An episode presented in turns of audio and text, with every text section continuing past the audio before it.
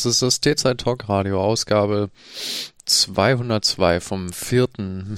März vom 2023. Mein Name ist Johannes und äh, mir gerade ein Zeichen entgegengesendet.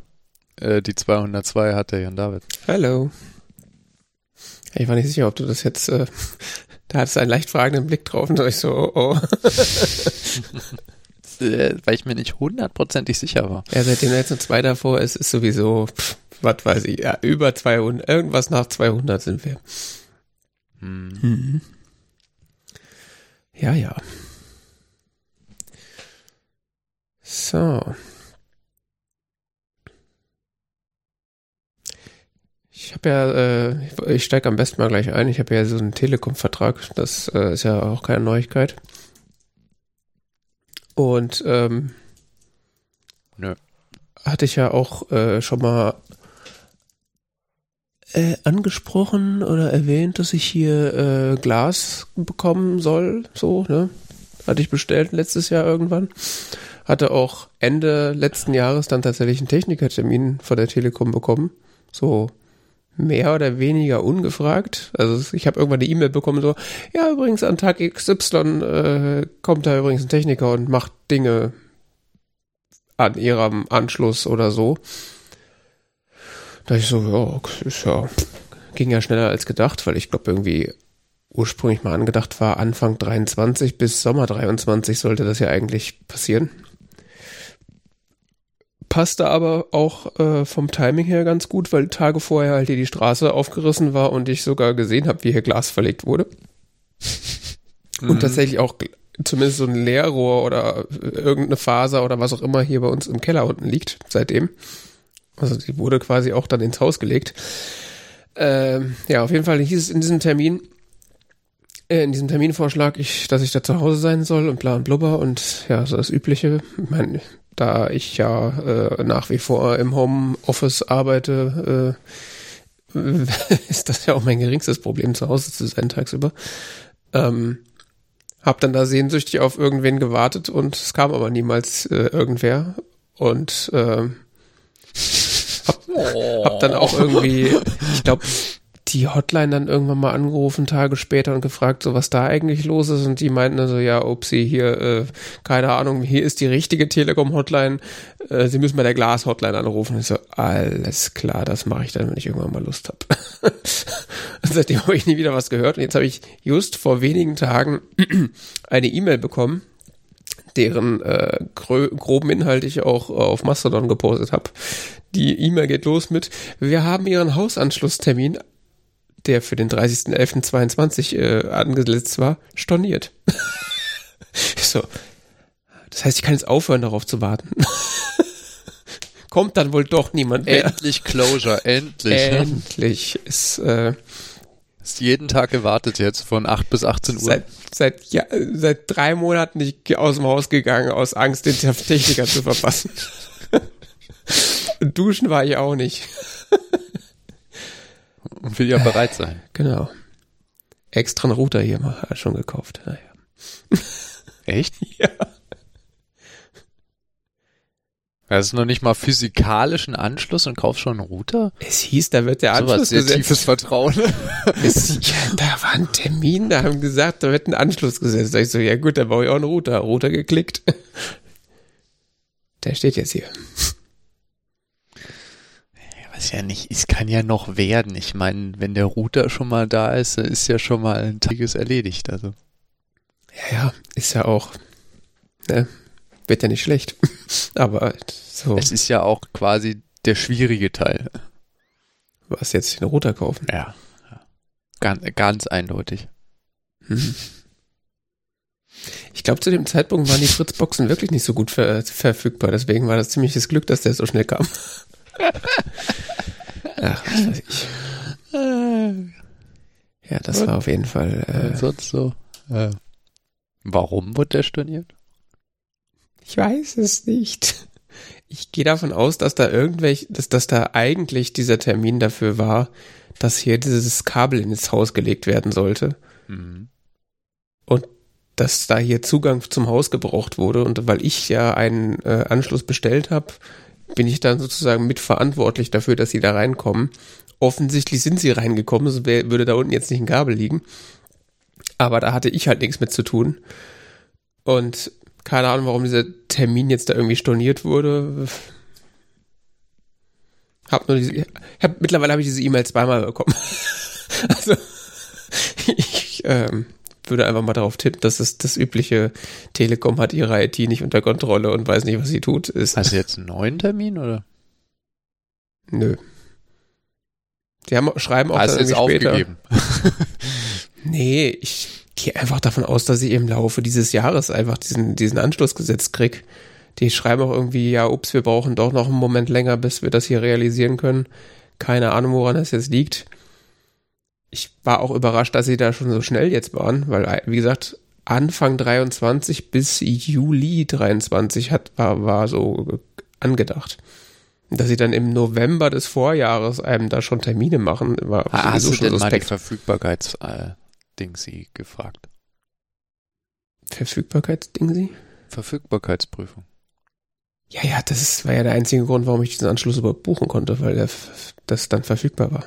Achso, du hast den gebucht. Ja, ich habe den vor über einem Jahr gebucht. Äh, Ich habe quasi einen Vertrag, neu- ein Vertragsupgrade geklickt damals, Wie das hier Weil ich mich- aussieht. weil ich mich irgendwann auf so eine E-Mail-Liste von denen hab setzen lassen, wenn Glas verfügbar ist, dass sie mich anschreiben. Das haben sie gemacht und dann seitdem waren auch schon wieder so drei, gefühlt drei Telekomiker vor meiner Haustür, die mir gesagt haben, ja, gibt jetzt demnächst Glasfaser bei Ihnen, wollen Sie so? Ich habe das schon bestellt, verpiss dich. Bei Ihnen ist der Glasfaserausbau noch nicht geplant. Wo? Bei mir. Achso. Ja, du hast doch das gute Kupferglas vom, von, von Vodafone. Gute Kupferglas. Bewerben das wirklich so. Ach ja, und hier kommt einmal im Jahr so ein Tele irgendjemand dabei, der mit so einem Kärtchen rumwedelt und meint, er wäre von der Telekom. Äh, Hm. oh, und, und dann erzählt so von wegen, es wäre jetzt Glasfaser ausgebaut worden. Ja, ja. In unserem Gebiet. Gran ganz kürzlich und äh, euch denn da großartige neue Angebote in Anspruch nehmen wollen. Hm. Hatte mal so ein bisschen was von Zeugen Jehovas. Äh. Ja, das ist eh, also. Ich weiß auch nicht, wie die das, also ich weiß nicht, wie das bei euch ist, aber ich weiß nicht, wie die das machen. Die sind dann plötzlich immer schon im Haus, die klingeln nicht unten an der Haustür, die stehen plötzlich vor deiner Wohnungstür. Nee, die klingeln ja alles durch, bis irgendwer aufmacht. Ja, ja, und dann, dann, dann plötzlich so klingelt die Wohnungstür. Das ist bei uns eine andere Klingel als die Haustür. Ich so, okay, das passiert immer nur dann, wenn irgendwie ein Nachbar von mir was will, was nie der Fall ist. Guckst du durch den Spion. Who the hell? Hallo, ich bin von der Telekom. Ja, ja, ist klar. Hm. Leicht aufdringlich. Darf ich fragen, was Sie für einen Telefontarif haben? Nein. Müsstest du das nicht wissen? Ja, eben. Sind Sie zufrieden mit Ihrem Telefonanschluss? Nein. ist das Schnellste, was man hier haben kann, aber nein. Was ist denn Ihr Telefonanbieter? Starlink. das sage ich demnächst. Oder ich sage Zeugen Jehovas. Da ist der Uplink einfach deutlich besser. Ja, nee, ähm, das, das Kabelinternet ist weiterhin hier ähm, relativ gut. Also es hat manchmal so Aussetzer. Die sind so.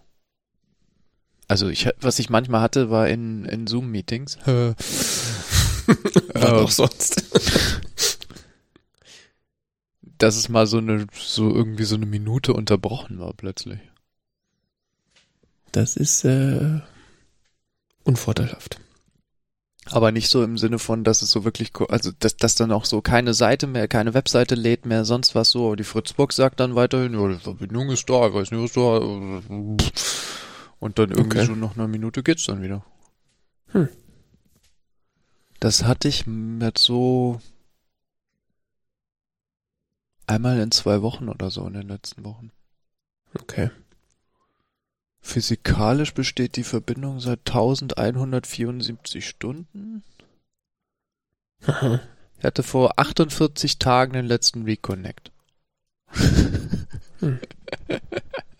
Ja, mit, mittlerweile ist das DSL hier auch entsprechend stabil, aber ist halt der, der, der Kabelanbieter hier macht ja mittlerweile auch den Gigabit, den Gigabit-Kram. Hm. Also das könnte ich mir mittlerweile auch klicken. Aber ich klicke mir jetzt kein Kabel-Internet mit Gigabit runter und 50 Mbit hoch, wenn ich theoretisch demnächst 1000 runter und 200 hoch von der Telekom kriegen kann.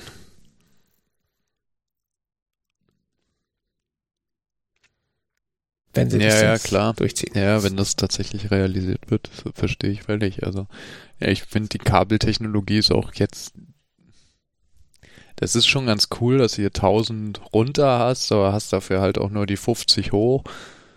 Ja.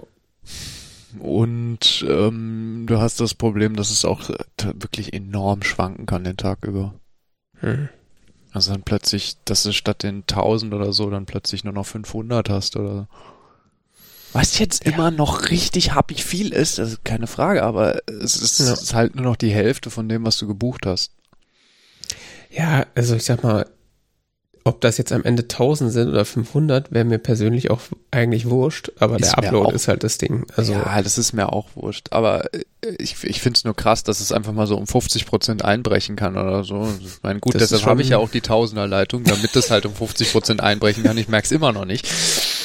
ja, so, hast du eine 100er Leitung, hast du vielleicht nur 50 Mbit. Und weil die mich rechnerisch irgendwie so ein Euro mehr kostet im Monat. Ah. Ja, mittlerweile ist es aber auch so, und wenn das 30 Euro mehr im Monat kostet, dann kostet es das halt. Wenn es aber dann den Lebens, die Lebensqualität entsprechend verbessert, ist mir das dann auch wurscht. Hauptsache, es ist, es ist dann so Infrastruktur, die funktioniert, über die ich nicht nachdenken muss. Ja, und das ist tatsächlich in diesem Fall, in diesem Gebäude, in dem ich lebe, ähm, der Unterschied zu früher, dass es im DSL-Leitung sehr instabil war, dauernd abgebrochen ist und das ist einfach, Ja, ja. das läuft einfach. Musst du nicht drüber Ja. nachdenken. Haben wir ja auch schon lang und breit durchgesprochen. Also Internetanschlüsse im Privathaushalten. Ich habe letztens drüber nachgedacht, so auf meinem Heimserverchen hier so Nextcloud zu installieren und dann ist mir wieder eingefallen, ich habe ja überhaupt keine Konnektivität von außen. Mhm. Recht sinnlos. Wie, du hast keine Also ich habe Konnektivität. IPv6-Konnektivität, aber die hast du ja nicht unbedingt außen. Okay. Ja, das ist schwierig mit Portfreigaben mit dem IPv4, weil ich habe keinen äh, Dual-Stack, also so eine gleichwertige IPv4 wie eine IPv6, sondern ich teile mir ja die IPv4 mit anderen Leuten. Ugh. ja, ist sehr soziales Medium, Kabelanschlüsse, da muss man es ist mehr so was äh, Sozialistisches.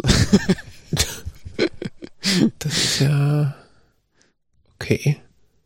Das heißt, du hast auch gar keine Möglichkeit, irgendwie über Dynamic DNS dir das irgendwas zurechtzubiegen, dass du da Zugriff drauf. Ja, es gibt sowas dann wie so geteilte Portfreigaben. Oh Gott, oh Gott. Machst, Ja. du, machst du einen Port auf, ist er bei allen anderen auch auf, oder was? Nee, nee, nee, nee, nee, das ist ganz interessant. Also die, die IPv4 funktioniert ja quasi so, dass du einen Router hast, der die Terminierung für das IPv4 vor dir macht und dann nattet. Mhm. Also das macht, was eigentlich so klassischerweise eben diese Heimrouter machen. Mhm. Ähm, und äh, die quasi, wenn man so einen klassischen Heimrouter an seinem Heim DSL-Anschluss hat, kriegt man von seinem Anbieter eine IPv4-Adresse. Und damit die verschiedenen Computer, die man zu Hause so hat, dann alle mit dem Internet reden können, macht der Computer, äh, macht der Router dann da so eine, so, eben diese Network Address Translation. Ja. Ähm, und das machen einfach bei, bei diesem DS Lite, machen das, e- macht das eben der Anbieter für dich, also quasi eine Station vor dir. Mhm. Ähm, und äh, du hast äh, nicht mehr alle, kannst nicht mehr alleinig verfügen über diese IPv4-Adresse. Was diese neueren Router allerdings tun, oder was neuere Technologie in diesem Bereich ist, dass quasi dein Router mit dem Internetanbieter-Router redet und äh, bittet, diese Portfreigabe einzurichten. Mhm. Das geht theoretisch auch schon. Gibt gibt's auch so Technologien im Heimnetz, dass quasi dein Gerät mit deinem Router redet und sagt, ich hätte gern den Port so und so offen, kannst du den mal aufmachen und so.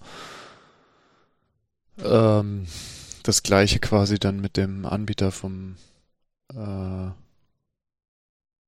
vom äh, Internetanschluss funktioniert aber so leidlich, also. Hm.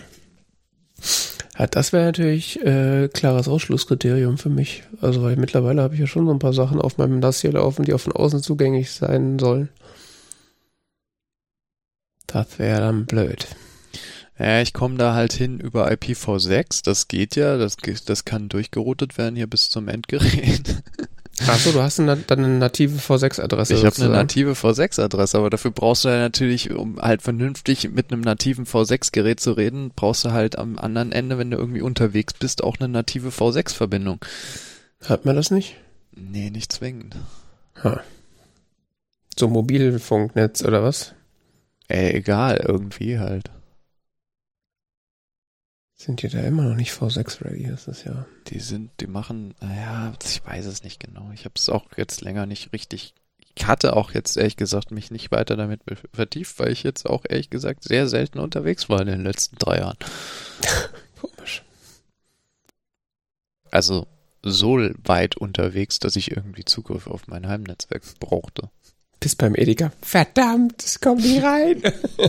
Jetzt wollte ich einmal den Film streamen. mein drei, einmal meine drei Gigabyte benutzen. ja. Hm. Okay, und dann hast du aber anstatt äh, Nextcloud, hast du, glaube ich, lieber, lieber was anderes installiert. Nö, ich, der Gedankenprozess ist noch nicht weitergeritten. Aber was du jetzt meinst, ist ähm, das, was ich äh, tatsächlich in den letzten Tagen installiert habe. Das läuft aber auf genau. so einem Webserver im Internet. So. Ähm, nicht daheim. Ich dachte schon, weil das so äh, äh, ist die Software Link-Ding. Ja, was sagst du so? Das klingt so dockerig, deswegen dachte ich, das läuft bei dir Ja, ich lasse sie auch in Docker laufen, aber halt auf einem Computer, der in der nativ V4 und V6 angeschlossen ist. Der ist, der ist so, der ist so connected mit allem, dass ähm, ja, okay. Ja, hast du nicht deinen 2 Euro Hetzner Server? ich habe den einen oder anderen Uberspace immer noch da kannst du auch alles Mögliche drauf installieren, aber ja. Was kostet mich der Server im Monat? Ich vergesse es immer. Ah, drei Euro ist inzwischen. oh Gott, so viel Geld auf der Straße liegt. ähm, es gibt bei Hetzner so kleine Cloud-Instanzen. Mhm. Das sind so kleine äh, virtuelle Serverchen, die sind praktisch für so kleinen kleinen Kram. Ähm, was da läuft, ist die Software LinkedIn, die meinst du. Und zwar bin ich in letzter Zeit äh, unglücklich mit dem Dienst Pinboard. Da bin ich jetzt gespannt. Ähm, weil es teilweise ziemlich langsam geworden ist, instabil, ähm, in den letzten Monaten mehrmals nicht verfügbar war und so. Really? Okay. Äh, ich weiß nicht, ob er keinen Bock mehr hat auf den Dienst oder so, aber es irgendwie nervt es mich ein bisschen auch, dass er sich in den vielen Jahren nicht mehr weiterentwickelt hat. Ich meine, ich finde es nicht, es ist nicht, man kann den Anbieter dafür nicht wirklich kritisieren, die, die, aber weil es ja auch mehr oder minder kostenfrei ist. Ähm, dafür ist es ein großartiger Dienst. Mhm. Aber ähm, es, ich, ich finde es ein bisschen doof und ich hatte, ich hatte so, habe so meinen Zweifel, wie stabil das Ganze ist im Sinne von, also zum Beispiel, dass diese es gab über Jahre hinweg gab es so ein, äh, die Möglichkeit, ähm, die sogenannten Popular Links auf Pinboard als RSS-Feed zu abonnieren. Mhm. Das ist plötzlich irgendwie verschwunden. Eine Zeit lang äh, lief das auf eine Fehlerseite hinaus und irgendwann jetzt äh, oder auf äh, lief es ein Timeout und jetzt läuft es irgendwie auf eine Fehlerseite hinaus und so. Und auch an anderen Stellen ist irgendwie so, wo Leute haben versucht, ihn anzuschreiben äh, und irgendwelchen Problemen. Und das, naja, er reagiert halt nicht. Und mhm. ich habe so ein bisschen seit mehreren Jahren schon das Gefühl bei Pinboard, so, wenn der ein Mensch, der das betreibt, da mal keinen Bock mehr drauf hat oder irgendwie auch einfach nur doof hinfällt, ähm, mhm. dann ist das ohne große Mitteilung von einem Tag auf den anderen weg. Ja. Und da ich ähm, dann festgestellt habe, als ich das exportiert habe, 12.000 Bookmarks haben, hm. fände ich das irgendwie ein bisschen doof. Tatsache. Ja, das ist interessant, dass du das sagst, dass das nicht verfügbar war. Ich dachte die ganze Zeit, dass mein Shortcut, den ich da auf iOS benutze, nicht funktioniert. Weil ich das auch zwischendurch hatte, dass ich dann so einen Bookmark da gesetzt habe oder es versucht habe über das Share Sheet und dann irgendwie so hieß es dann so, irgendwas hat nicht funktioniert und dann ging das irgendwie nicht. Und dachte immer, dass irgendwie dieser iOS-Shortcut, den ich da benutze, vielleicht gerade Schluck auf hat oder nicht richtig funktioniert. Aber das kann natürlich dann damit zu tun haben, dass da, äh, dass der Service nicht verfügbar war. Das hatte ich gar nicht bedacht. Weil gefühlt ist der, hatte der noch nie Probleme. Deswegen habe ich das auch gar nicht als Option irgendwie angesehen, dass der nicht verfügbar ist.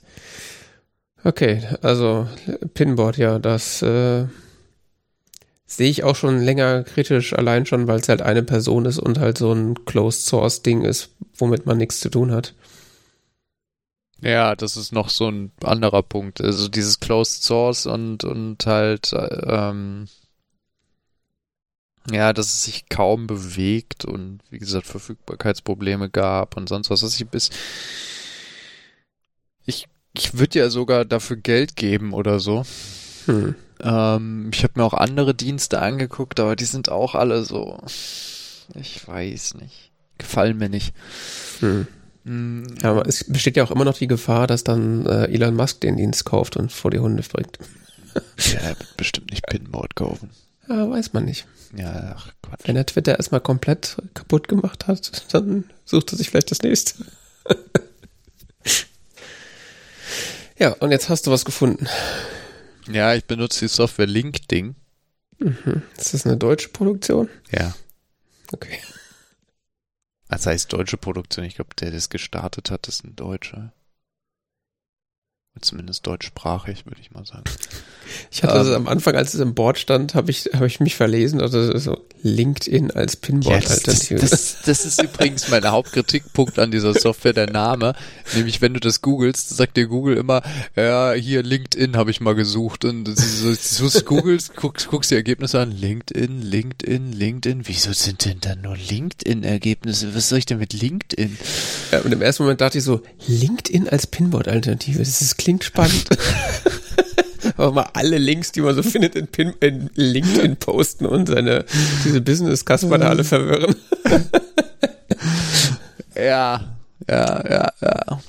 Mhm. Ähm, was es letzten Endes ist, ist es ist quasi wie Pinboard bloß selbst gehostet und ähm, äh, so ein bisschen modernere Farben. okay.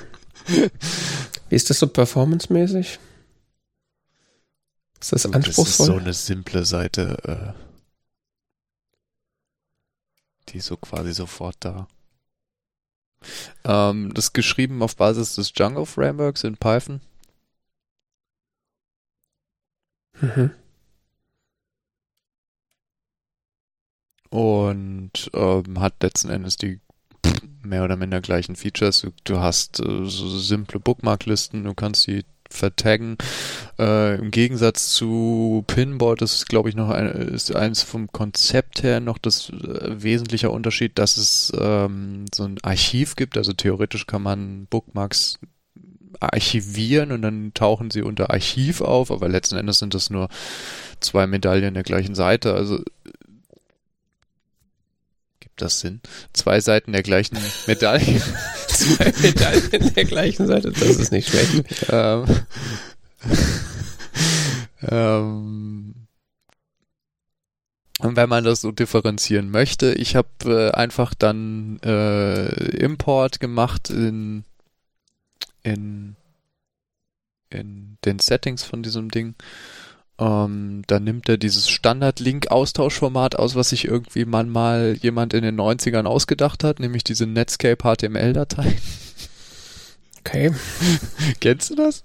Das ist mhm. großartig. Bis heute. So gefühlt alle Browser, wenn du Import, Export von, von Lesezeichen machst, dann generieren die so ein Dateiformat. Das ist letzten Endes eine HTML-Datei in so einem sehr, sehr, sehr hässlichen alten HTML. Aber die können diese Tools alle lesen und schreiben. auch wenn du Safari Bookmarks exportieren machst, kommt auch sowas bei raus. Ah ja. Ähm, auf jeden Fall sowas kann dir Pinboard exportieren. Das kannst du in LinkedIn äh, importieren. Mhm.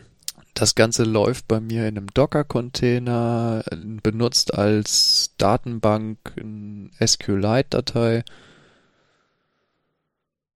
Damit spart man sich auch diesen ganzen Datenbank-Setup-Gedöns. Ähm, kann man jetzt wegen mir auch machen, aber das ist jetzt bei meinen 12.000 Bookmarks, das ist eine 10 Megabyte Datei. Mhm. Da kann ich jetzt auch noch ein MySQL äh, hochfahren äh, mit 200 Megabyte, aber ich fand ich jetzt irgendwie ein bisschen übertrieben. Okay, unterstützt das auch dieses Archive-Feature von Pinboard, wo du quasi... Nein. Schade. Das aber das kann man ja. Ja. Das ist eigentlich so das Feature, was mich so aktuell noch bei Pinboard hält, dass du halt so dein eigenes privates Internet da quasi. Ja, ablegst. weißt du, was es macht? Es macht aber was ganz Lustiges. Und zwar, es gibt dieses, es gibt so eine sogenannte Internet Archive Integration. Ah, okay. Das heißt, es meldet quasi die Seite, die du gerade ge gebookmarkt hast, an das Internet Archive zum Bookmark, zum, zum, zum Archivieren. Hm. Und macht dann quasi, also hier Internet Archive macht man einen Snapshot. Okay, und das macht ihr dann einfach blindlings oder und wird das dann? Das, das ist so, das kannst du in den Settings einschalten und dann hat er das mal eben so durchgemacht für meine 12.000 Bookmarks. Oh. Und jetzt habe ich unter jedem, äh, habe ich unter jedem meiner Links ähm, äh, so ein, so, bei denen das funktioniert hat, mhm. Bei manchen hat es nicht funktioniert, keine Ahnung warum. Aber ich habe da immer so einen kleinen äh, Web-Archive-Link drunter. Hm. Was ich sehr cool finde, ehrlich gesagt. In den Settings steht so drin, ja, kannst du anschalten, äh, wenn du es machst, äh, consider donating to Internet Archive. Ich wollte gerade sagen, da muss ich wieder ins Internet Archive spenden. Aber es ist großartig, also so. Hm.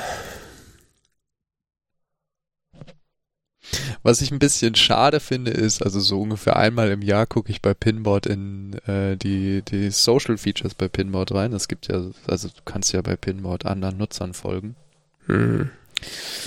Das finde ich ein bisschen schade, weil das quasi wegfällt. Da fände ich so eine Lösung, so wie bei Mastodon oder sowas, so föderiertes, sowas fände ich ziemlich geil. Also so ein föderiertes Bookmarking-Dienst oder so. Das gibt's da bestimmt auch schon. Da ist das halt nicht. Was man machen kann, ist, dass man eine LinkedIn-Instanz betreibt und mit mehreren Leuten natürlich teilt. Dann kannst du auch innerhalb dieser Instanz dann Bookmark-Sharing machen. Hm. Okay. Also die ist Multi-User. Das ist nicht für einen User so ein, so ein Container, sondern ähm, Multi-User.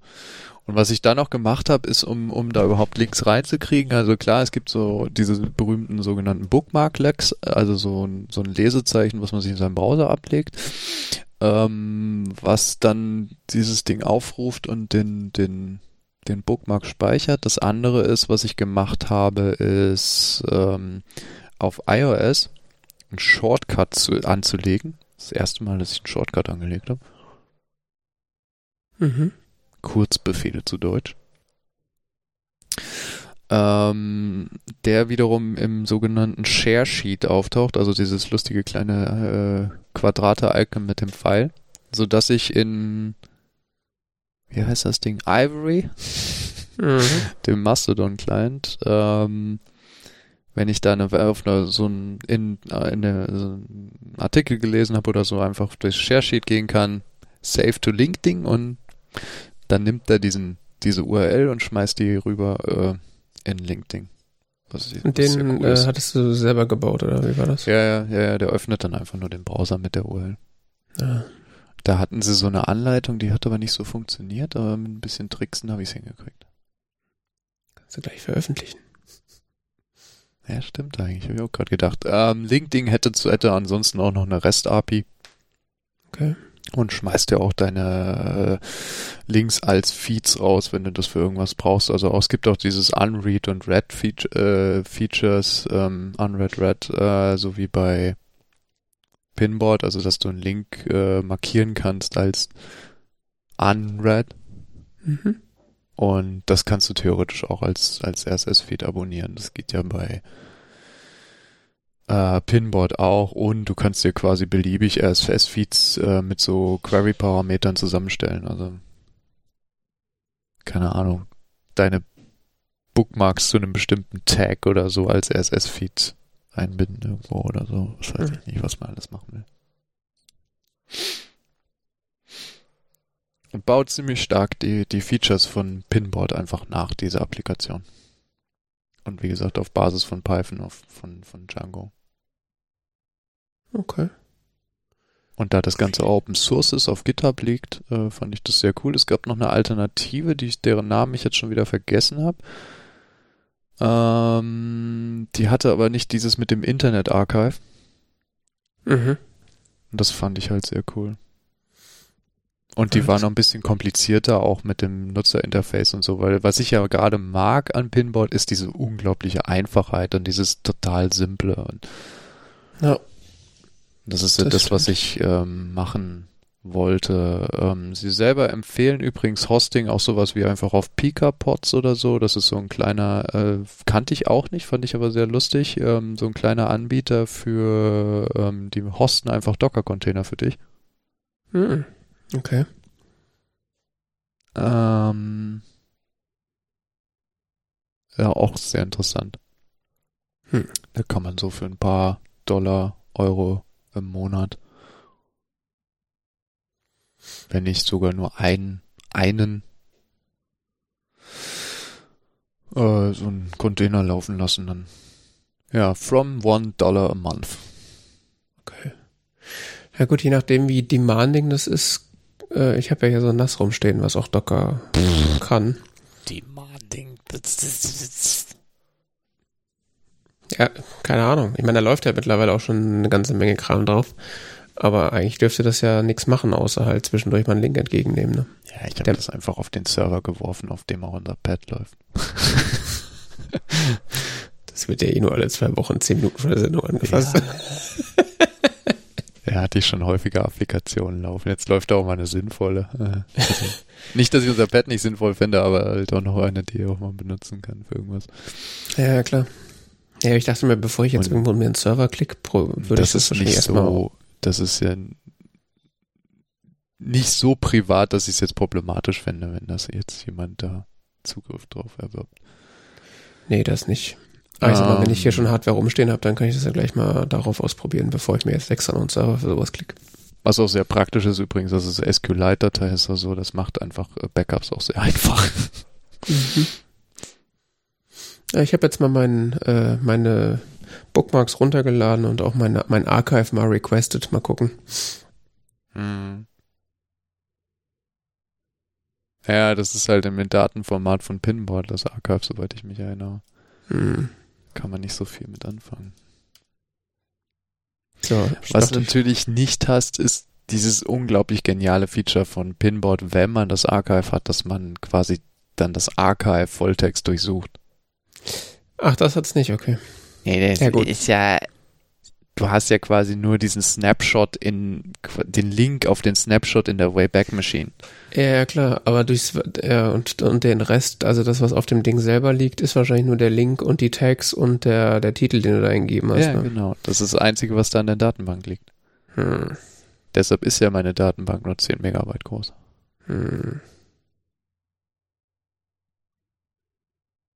Tja. Ja, das ist, ja, das ist eigentlich auch der, mit einer der Hauptgründe, warum ich damals diese Archive-Funktion da bei, bei Pinboard geklickt habe. Also zum einen natürlich, weil dann Sachen auch, äh, wenn sie dann offline genommen sind, ich sie noch, ne, ich noch eine Kopie davon habe. Aber vor allen Dingen die Volltextsuche, das war natürlich so, wenn man zu faul und so, oder zu dumm zum Taggen ist, findest du halt trotzdem Sachen wieder. Ja, da gibt es grundsätzlich schon noch andere, Mhm. wie zum Beispiel Archive Box. Mhm. Das ist aber ein bisschen krude. Also es ist ein bisschen ältere Software, Mhm. die letzten Endes das aber macht im Prinzip. Also die wirklich für jede Seite, die du äh, speicherst, kannst du halt noch äh, sagen, welchen Formaten du sie, also du kannst einmal konfigurieren, welchen Formaten willst du es gespeichert haben. Sowas wie HTML, PDF, äh, PNG, Screenshots der Seite, ähm, so ein komplett Download der Seite, keine Ahnung was, was auch immer du möchtest, äh, kannst du quasi und dann hängst du da, sagst du dem Links und der lädt dir einfach äh, das mal alle runter, Mhm. archiviert dir, was auch dann entsprechend Speicherplatz brauchen kann. das ist Archive Box, das gibt es schon, aber das hat nicht so ein schönes äh, User Interface. Ja, das ist halt wieder ein extra Tool, ne? Also, Mhm. Und ich weiß auch nicht, ob der das indiziert dann, dass man das durchsuchen kann. ja gut, wenn er das nicht macht, dann brauche ich das auch nicht. Hier, ich habe da so einen riesigen Datenhaufen hingeworfen, aber durchsuchen? Nee, nee. Das wäre natürlich doof, ja. Naja, durchsuchen ist auch nicht so ganz trivial. Ich meine, du musst, musst einen Suchindex haben und da muss all die Contents, die du hast, müssen halt dann noch indiziert werden, ne? Muss das ja nochmal Solar installieren vorher. Das braucht halt entsprechend Power. Ja, Solar ist da vielleicht gar nicht mal so, ist da nicht das. Solar ist, äh, musst du Schemata vorgeben. Du willst ja lieber sowas Elasticsearch mäßig wahrscheinlich, aber ähm, das ist auf jeden Fall nicht trivial. Hätte ich, eigentlich hätte ich gerne, dass so ein Spotlight-Demon drüber läuft und mir einen Index erstellt für meinen Ja, Mac. aber kenne ich nicht. Hm. Ja, ist nicht so einfach. Aber ich guck's mir, glaube ich, mal an. Also, vielleicht kann ich das ja einfach schnuckelig hier auf meinem Synology installieren. Ich nur gerade, wie hieß denn dieses andere Link-Tool? Ich weiß nicht.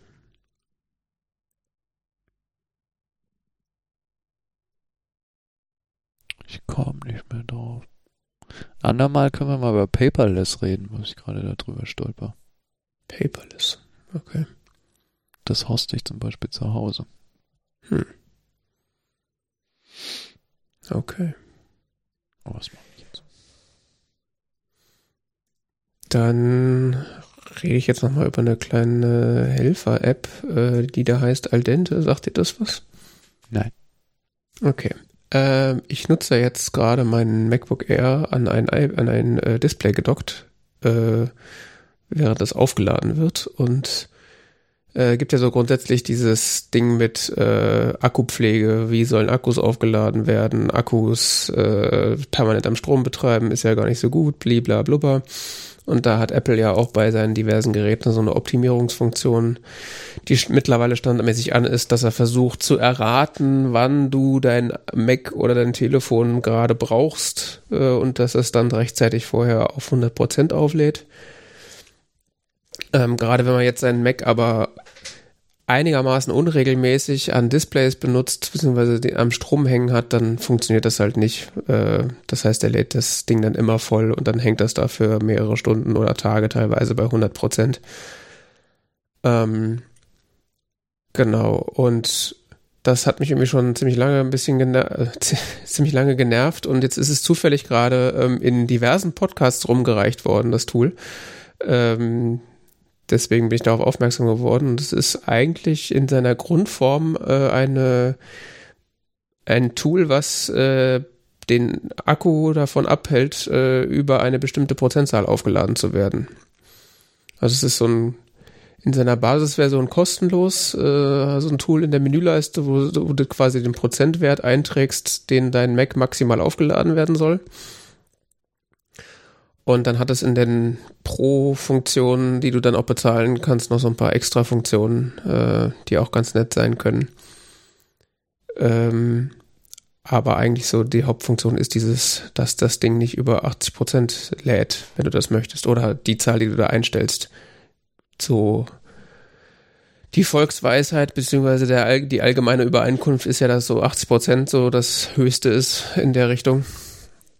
Und das habe ich jetzt äh, kürzlich installiert und ähm, das funktioniert auch. Und ich finde das ganz nett und glaube, dass das im Zweifelsfall dann noch so das ein oder andere Jahr Akku-Lebensdauer äh, aus dem Gerät hier rausziehen kann.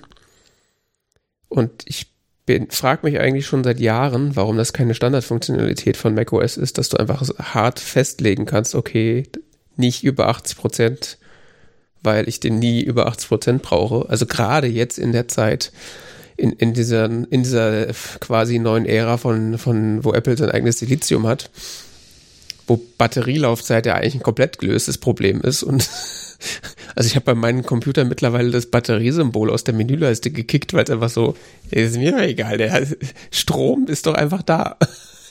Also ich will gar nicht wissen, ob, wie, wie voll mein Akku ist, weil das Ding funktioniert ja eh einfach so, wie auf magische Art und Weise. Und äh, ja, also ob der jetzt 80% aufgeladen ist oder 100, macht bei der Benutzung, selbst wenn ich ihn nicht am Strom benutze, keinen Unterschied, weil der hält ja trotzdem Tag. Deswegen, ja, das ist so ein Tool. Ist auch, glaube ich, Open Source. Ähm, ja. Und das funktioniert bisher einwandfrei.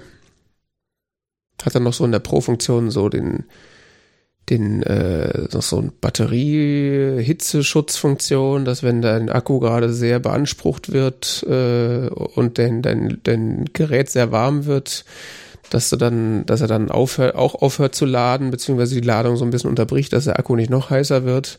Mhm. Also alle möglichen kleinen Schutzfunktionen kannst du dann auch mit ein bisschen Geld dazu dir holen. Ja. Und das äh,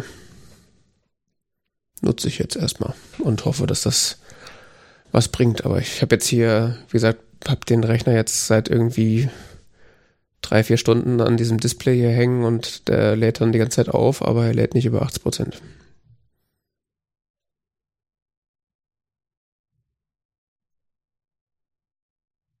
Ich hätte es auch gern fürs Handy, ehrlich gesagt.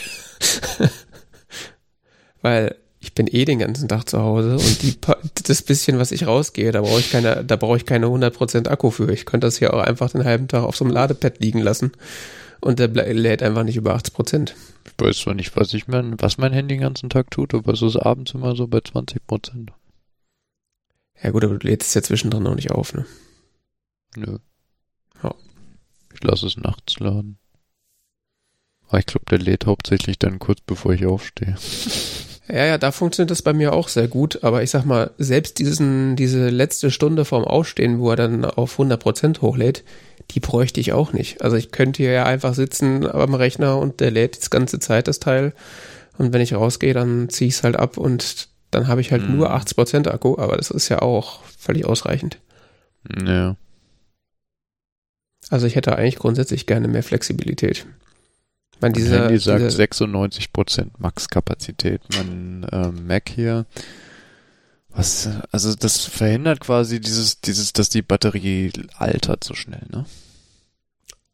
Also wenn der, wenn dein Rechner oder dein, die Batterie dauerhaft auf 100% geladen wird, dann ist das nicht gut, ja. Das beschleunigt den Alterungsprozess, genau.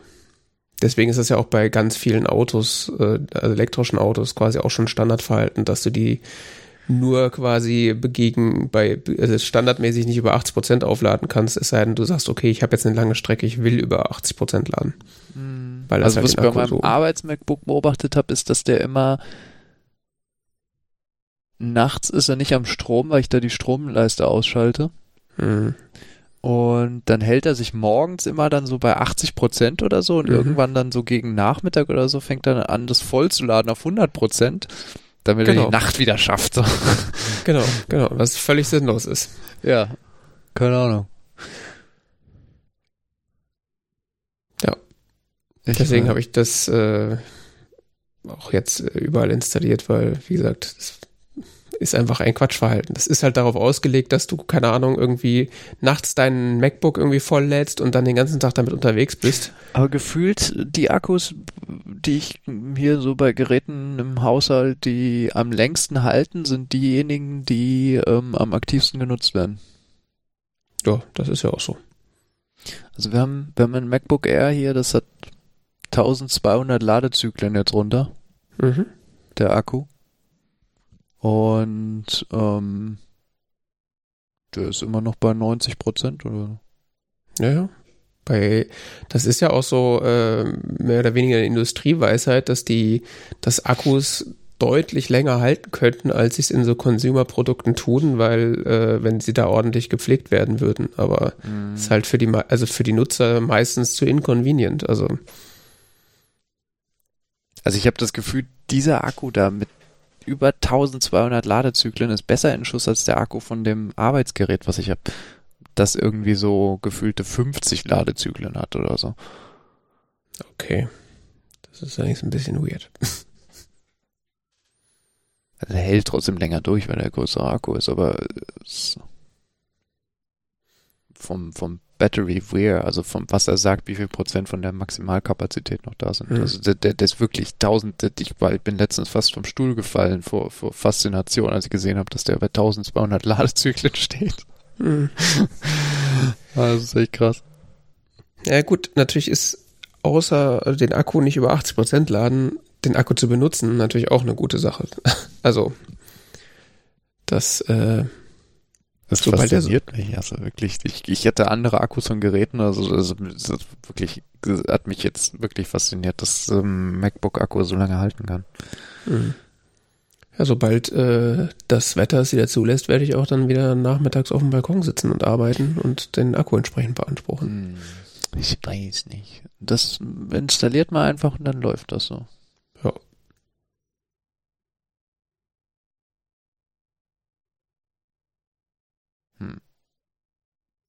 Gibt es da Studien zu? Tatsächlich verweisen die in ihrer App an diversen Stellen auf so Paper und, und Geschichten. Aha. Also das, das scheinen irgendwie so Batterienerds zu sein, die das Tool machen. Okay. Aber ich meine, die meisten Sachen, die sie da postulieren, sind ja weithin bekannt. Also Mhm. dass es besser ist, dass der Akku nur bei 8, bis 80 Prozent geladen wird, statt bis auf 100. Das ist ja schadet im Zweifelsfall nicht, sondern hilft dir im Zweifelsfall. Ja. Genau, das so als kleiner Tipp. Und dann hast du äh, Immortal Phoenix Rising gespielt. Immortals Phoenix Rising, ja. Das habe ich durchgespielt tatsächlich. Krass. Kennst du das? Ich äh, habe das mal, äh, ich war anwesend, als es gespielt wurde. Ich kenne das so ein bisschen vom Zugucken. Du bist erst anwesend, als es gespielt wurde. Okay, interessante Aussage. Okay, es ist ein Open-World-Action-Adventure-Spiel für, hm, lass mich nicht lügen, Nintendo Switch, PlayStation 4, 5. Es gibt es, glaube ich, auch für Windows, ähm, Xbox One, Xbox äh, und die neuere Xbox Series. Also eigentlich für alle Konsolen. Ja. Ähm, es erschien ursprünglich äh, im Dezember 2020 und ich war darauf aufmerksam geworden, weil es beim Nintendo eStore über Weihnachten irgendwann im Angebot war. Mhm. So kriegen sie ein. Es war nicht teuer, es hat 20 Euro gekostet oder so. Mhm. Ähm, ja, ich hatte kaum Vorstellung davon, aber es sah irgendwie ganz lustig aus und äh, Open World Action Adventure so, klang ganz gut und, und ähm, es war mehr oder minder so ein Spontankauf. Mhm. Ja, und ja, wie gesagt, jetzt habe ich tatsächlich die Hauptstory durchgespielt. Ich habe jetzt sicher nicht alle Nebenaufgaben gemacht, weil es gibt ein paar. Das ist nämlich ein wesentlicher Aspekt des Spiels. Also worum geht's? Die Story, es ist ein sehr storystarkes äh, Spiel. Mhm. Ähm, es hat eine äh, ganz interessante erzählerische Anlage in äh, dem Sinne, dass es eine Rahmenhandlung gibt. Also dass Mhm. es ähm, eine Rahmen erzählt, es ist ein, dass es äh, erzählt wird quasi Okay. das Spiel. Und zwar in dem Sinne, ähm, das ist angesiedelt in der griechischen Mythenwelt, also der antiken griechischen Mythenwelt. Und ähm, beginnt eben mit einer Auseinandersetzung von Zeus und Prometheus. Also wir erinnern uns, Zeus, äh, Göttervater, äh, der oberste Gott im, äh, unter den Göttern des Olymp im antiken Griechenland und äh, Prometheus derjenige, der ähm, den Menschen das Feuer gebracht hat und äh, zur Strafe von Zeus an einen Felsen gekettet wurde, wo ihm jeden Tag ein Adler die Leber frisst. Mhm. Ähm, Zeus kommt jetzt vorbei bei dem Prometheus, er hat nämlich ein Problem. Äh, und zwar äh, Typhon ist, äh, hat sich befreit aus seinem Gefängnis. Typhon ist, äh, oh Gott, das was war der nochmal? Ähm, der Böse auf jeden Fall in dem Spiel. Sohn der Gaia und des Tartaros. Ah ja. Also Gaia die Erde und Tartaros äh, die Unterwelt. Ähm, die äh, ähm, hatte sich mit Tartaros vereint um sich für die Niederlage ihrer Kinder der Titanen und Giganten an Zeus zu rächen. Also Titanen, Giganten, die hatte Zeus besiegt und so weiter. Ähm, längere Geschichte, ich kann sie auch nicht ganz exakt weitergeben. Auf jeden Fall Typhon, äh, in der Mythologie ist es so, dass Typhon ähm, dann auch zur Bedrohung wird und äh, von Zeus besiegt wird, aber auch nur nach mehreren Schritten und sonst was. Auf jeden Fall in diesem Spiel ist es so, als Typhon sich aus seinem Gefängnis befreit hat unter dem Berg, ähm, in der äh, Mythologie ist es so, dass er am Ende unter, das, das übrigens fand ich ganz interessant, ähm, Typhon angeblich unter dem Berg Ätna gefangen hm. ist und deshalb der Ätna die ganze Zeit heutzutage auch noch ausspeien würde, weil da eben der Zorn Typhons Natürlich. Manchmal durchbricht. Mhm. Ähm. ja, ganz interessant. Lustigerweise übrigens in dem Spiel äh, ist Typhon auch in einem Berg, der Feuer spuckt. Mhm. Mm, auf jeden Fall, was jetzt passiert ist, äh, Zeus ist bei ähm, ist bei Prometheus und sagt, ich brauche deine Hilfe. Mhm.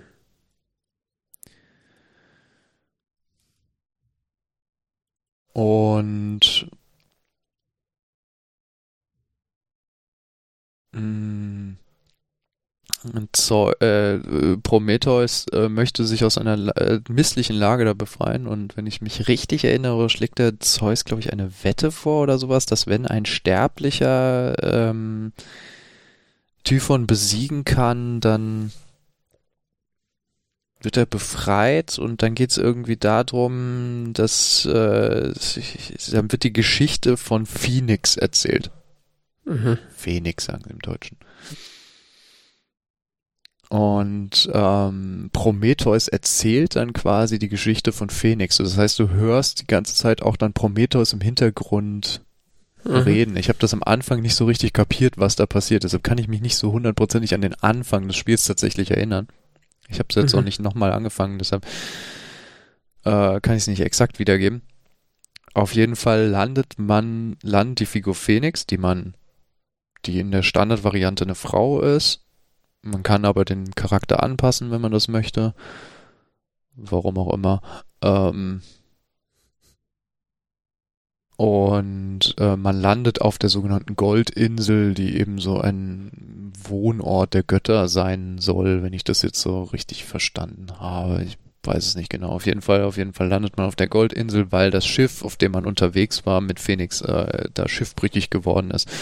Äh, Phoenix ist am Anfang ziemlich verwirrt, weil sie findet nur Leute, die in Stein verwandelt wurden und ähm, sucht ihren Bruder, der mit ihr da unterwegs war. Mhm. Und so Stück für Stück findet Phoenix halt äh, dann heraus, äh, was ist da, was da pass passiert ist. Sie begegnet Hermes, mhm. dem Götterboten, ähm, das, äh, der, der erklärt dir dann, was da die Situation ist und dass man, was man jetzt dagegen tun kann und so weiter. Äh, letzten Endes geht es dann darum, vier Gottheiten äh, zu finden und äh, zu befreien auf dieser Goldinsel. Jede dieser vier Gottheiten hat einen eigenen Bereich auf dieser Insel. Äh, das sind Afro, also quasi der Bereich, in dem man landet, ist der von Hermes, das ist aber nur so ein ganz kleiner. Ähm, dann gibt es den Bereich äh, von, von Aphrodite, von Ares, Hephaistos und ähm, Athena. Mhm. Also Aphrodite, die Göttin, Liebe, was auch immer, Leidenschaft, ich weiß es nicht genau. Ares, Kriegsgott, Hephaistos, äh, unter anderem Schmiedekunst und Athena, äh, keine Ahnung, wofür die genau Göttin ist. So äh, fix ist dann meine mythologische Kenntnis leider doch nicht. Auf jeden Fall. Auf jeden Fall, äh, die, diese vier Gottheiten sind, haben jeweils ein eigenes Gebiet auf dieser Insel. Man äh, fängt an dem Gebiet von Aphrodite und dann kann man sich mehr oder minder aussuchen, welchen man folgen lässt. Äh, es geht darum, diese vier Gottheiten nacheinander zu befreien und ähm, das bedeutet, dass man Aufgaben erledigen muss in diesen Gebieten. Das gibt quasi zu jedem Gott so eine Art, äh, so eine Questreihe. und alle zusammen, diese vier Gottheiten plus dann eben das äh, Finale geben dann halt die Hauptquest und daneben gibt es eine unzählige Zahl von Nebenaufgaben ähm, die sich hauptsächlich dergestalt zeigen, dass man äh, bestimmte Sachen einsammelt. Mhm. Also wie zum Beispiel, dass man ähm, Ambrosia sammelt. Mhm. Ambrosia, das Essen der Götter. Mhm. Ähm, Ambrosia äh, ist an meistens schwierig zugänglichen Orten auf der, in der Spielwelt verteilt. Das sind so Kristalle, die sammelt man ein. Hier sind dann an irgendwelchen Klippen oder schwierig zu erreichenden Stellen oder so weiter. Wenn man eine bestimmte Anzahl von denen gesammelt hat, kann man an einem bestimmten Punkt im Spiel gehen. An, an die, die Halle der Götter oder sowas heißt die. Da kann man dann dieses Ambrosia eintauschen in etwas mehr Gesundheitspunkte, sodass man etwas kräftiger wird. Ähm, es gibt die sogenannten äh, Blitze des Zeus. Die sammelt man ein in so, naja, das, was bei Breath of the Wild Schreine sind. Mhm. Auf der ganzen Spielwelt verteilt sind solche kleinen Mini-Vulkanchen. Mhm. In die kann man reinhüpfen, dann landet man im Tartaros. Mhm. Äh, wo man so Rätsel lösen muss, so wie bei Breath of the Wild. Also mhm. irgendwelche Kisten auf irgendwelche Schalter schieben, ähm, über Sachen springen, sonst was. Ähm, man hat auch sehr ähnliche Fähigkeiten wie auf Breath of the Wild, also man kann so gleiten und sowas. Mhm. Ähm, dazu gibt es aber meines Erachtens ähm, eine ganze Menge noch anderer Elemente, die das äh, Spiel ganz lustig machen. Also ich eine Kritik, die weithin verbreitet ist, dass es quasi so ein Rip-Off von Breath of the Wild sei. Ähm, es hat viele Elemente, die damit ähnlich sind, ja. Hm. Es bringt aber auch ein paar Sachen mit, äh, die ich ganz lustig finde. Also, dass du zum Beispiel ähm, du hast mehr so Fähigkeiten und Dinge, die du dann lernst und aus dann Fähigkeiten, die du auch brauchst, um diese Rätsel zu lösen. Und so diese Rätsel sind nicht unbedingt schwer. Mhm. Also du musst du nicht deinen Kopf jetzt so riesig zerbrechen, um die zu lösen aber äh, sind schon ganz ganz pfiffig teilweise, was man da so machen muss, insbesondere weiter man im Spiel fortschreitet, ähm, sind die teilweise dann doch. Ich habe eine Weile gebraucht für manche. Okay. Mm. Und du, es gibt auch so, es gibt so Fähigkeiten, die man erwerben kann dadurch, dass man, ähm, es gibt noch so Rätsel, dafür musst du nicht in den Tartaros, sondern die sind einfach so auf der Welt verteilt. Mhm. Hm, wie zum Beispiel so Bilderrätsel, da muss man so Blöcke zueinander schieben, dass sie ähm, ein Bild geben aus der Mythologie. Ähm, es gibt solche Herausforderungen. Es gibt ein sehr lustiges Feature. Ähm, da musst du durch äh, Ringe schießen.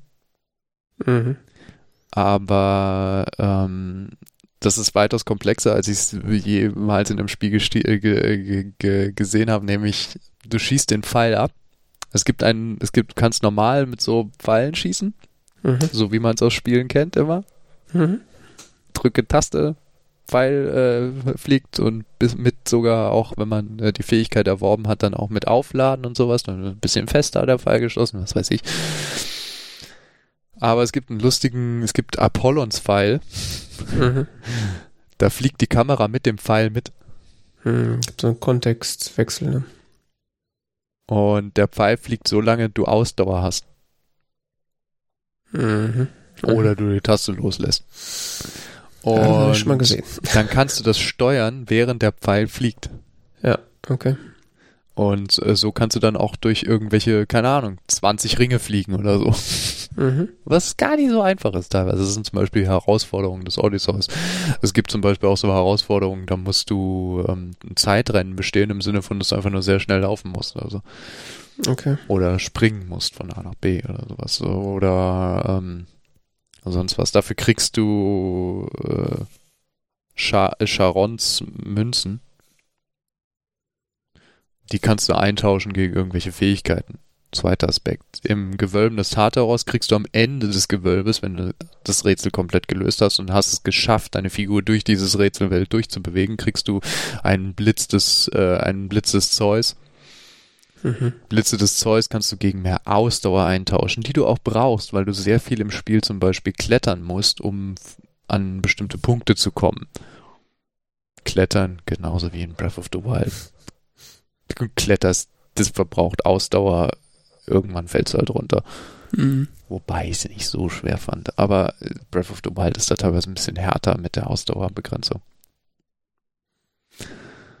Ähm, du kannst bestimmte Früchte sammeln, die du in Tränke wandelst. Mhm. Nicht so wie bei Breath of the Wild im Sinne von, du sammelst Zutaten und kombinierst die, sondern du sammelst einfach nur diese, äh, was ist das? Ich hab's vergessen. Irgendwelche roten Früchte, die geben einen, einen, einen Gesundheitstrank, blaue Früchte geben einen Ausdauertrank und es gibt noch einen Angriffs- und einen Verteidigungstrank. Äh, für die musst du halt andere Blumen sammeln. Ähm, was sammelt man noch? Man sammelt noch irgendwas. Ah ja, genau. Man sammelt noch so Kristalle. Mhm. Die kriegst du entweder dafür, dass du irgendein Viech besiegst. Und Okay. das sind immer Viecher aus der mythologischen Sagenwelt, also Minotauren, ähm, irgendwelche komischen Schlangen. Du kämpfst mal äh, gegen ähm, so dreiköpfige Hunde, Mhm. ne? Ähm, und irgendwelche besessenen griechischen Soldaten. Mhm.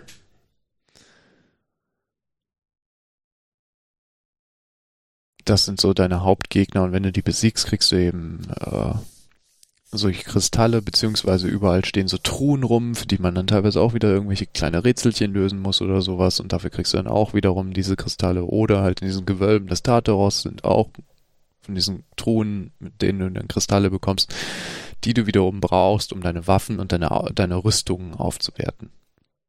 Und weil es ja sonst noch nicht genug Sammelkram wäre, gibt's natürlich ähm, noch äh, irgendwelche Rüstungen zu sammeln oder so, die dann auch in irgendwelchen lustigen äh, Truhen rumliegen und so. Ähm, fand ich jetzt persönlich aber diesen Aspekt nicht so spannend. Manche Leute scheinen da sehr drauf abzufahren, weil du kannst ja auch irgendwelche Rüstungen dann noch kaufen im Ubisoft Store und was weiß ich nicht was. Musst du Natürlich. aber nicht ist völlig irrelevant, ist nämlich nur Schmuck, was man da kaufen kann in diesen Ubisoft Stores. Das hat mich am Anfang nämlich auch abgeschreckt. Das ist so, ja, es gibt ja auch Ingame-Käufe und so. Super. Und äh, Hermes nervt einen auch dauernd, willst du nicht was kaufen? Willst du nicht was kaufen? ähm, Deshalb hatte ich auch äh, am Anfang gezweifelt, ob das so sinnvoll ist, dieses Spiel zu kaufen. Weil ich dachte dann so, äh, dann muss ich irgendwelche Ingame-Sachen dann kaufen und so, um das Spiel zu bestehen. Nein, muss man nicht. Das hat mit dem Spiel überhaupt nichts zu tun. Du kannst dir im Ubisoft Store irgendwelchen Krempel kaufen, den deine Spielfigur dann anziehen kann. Es ist aber reine Kosmetik. Mhm. Es sei denn, ich habe irgendwas übersehen, aber soweit ich weiß, ist es reine Kosmetik. Hm. Ich habe auch ehrlich gesagt die Rüstung eigentlich nie gewechselt. Mhm. Auch wenn ich ganz tolle gesammelt habe, weil irgendwie die Standardrüstung schon ziemlich coole Eigenschaften hatten, insbesondere wenn sie dann hochge äh, hochgelevelt war. Mhm.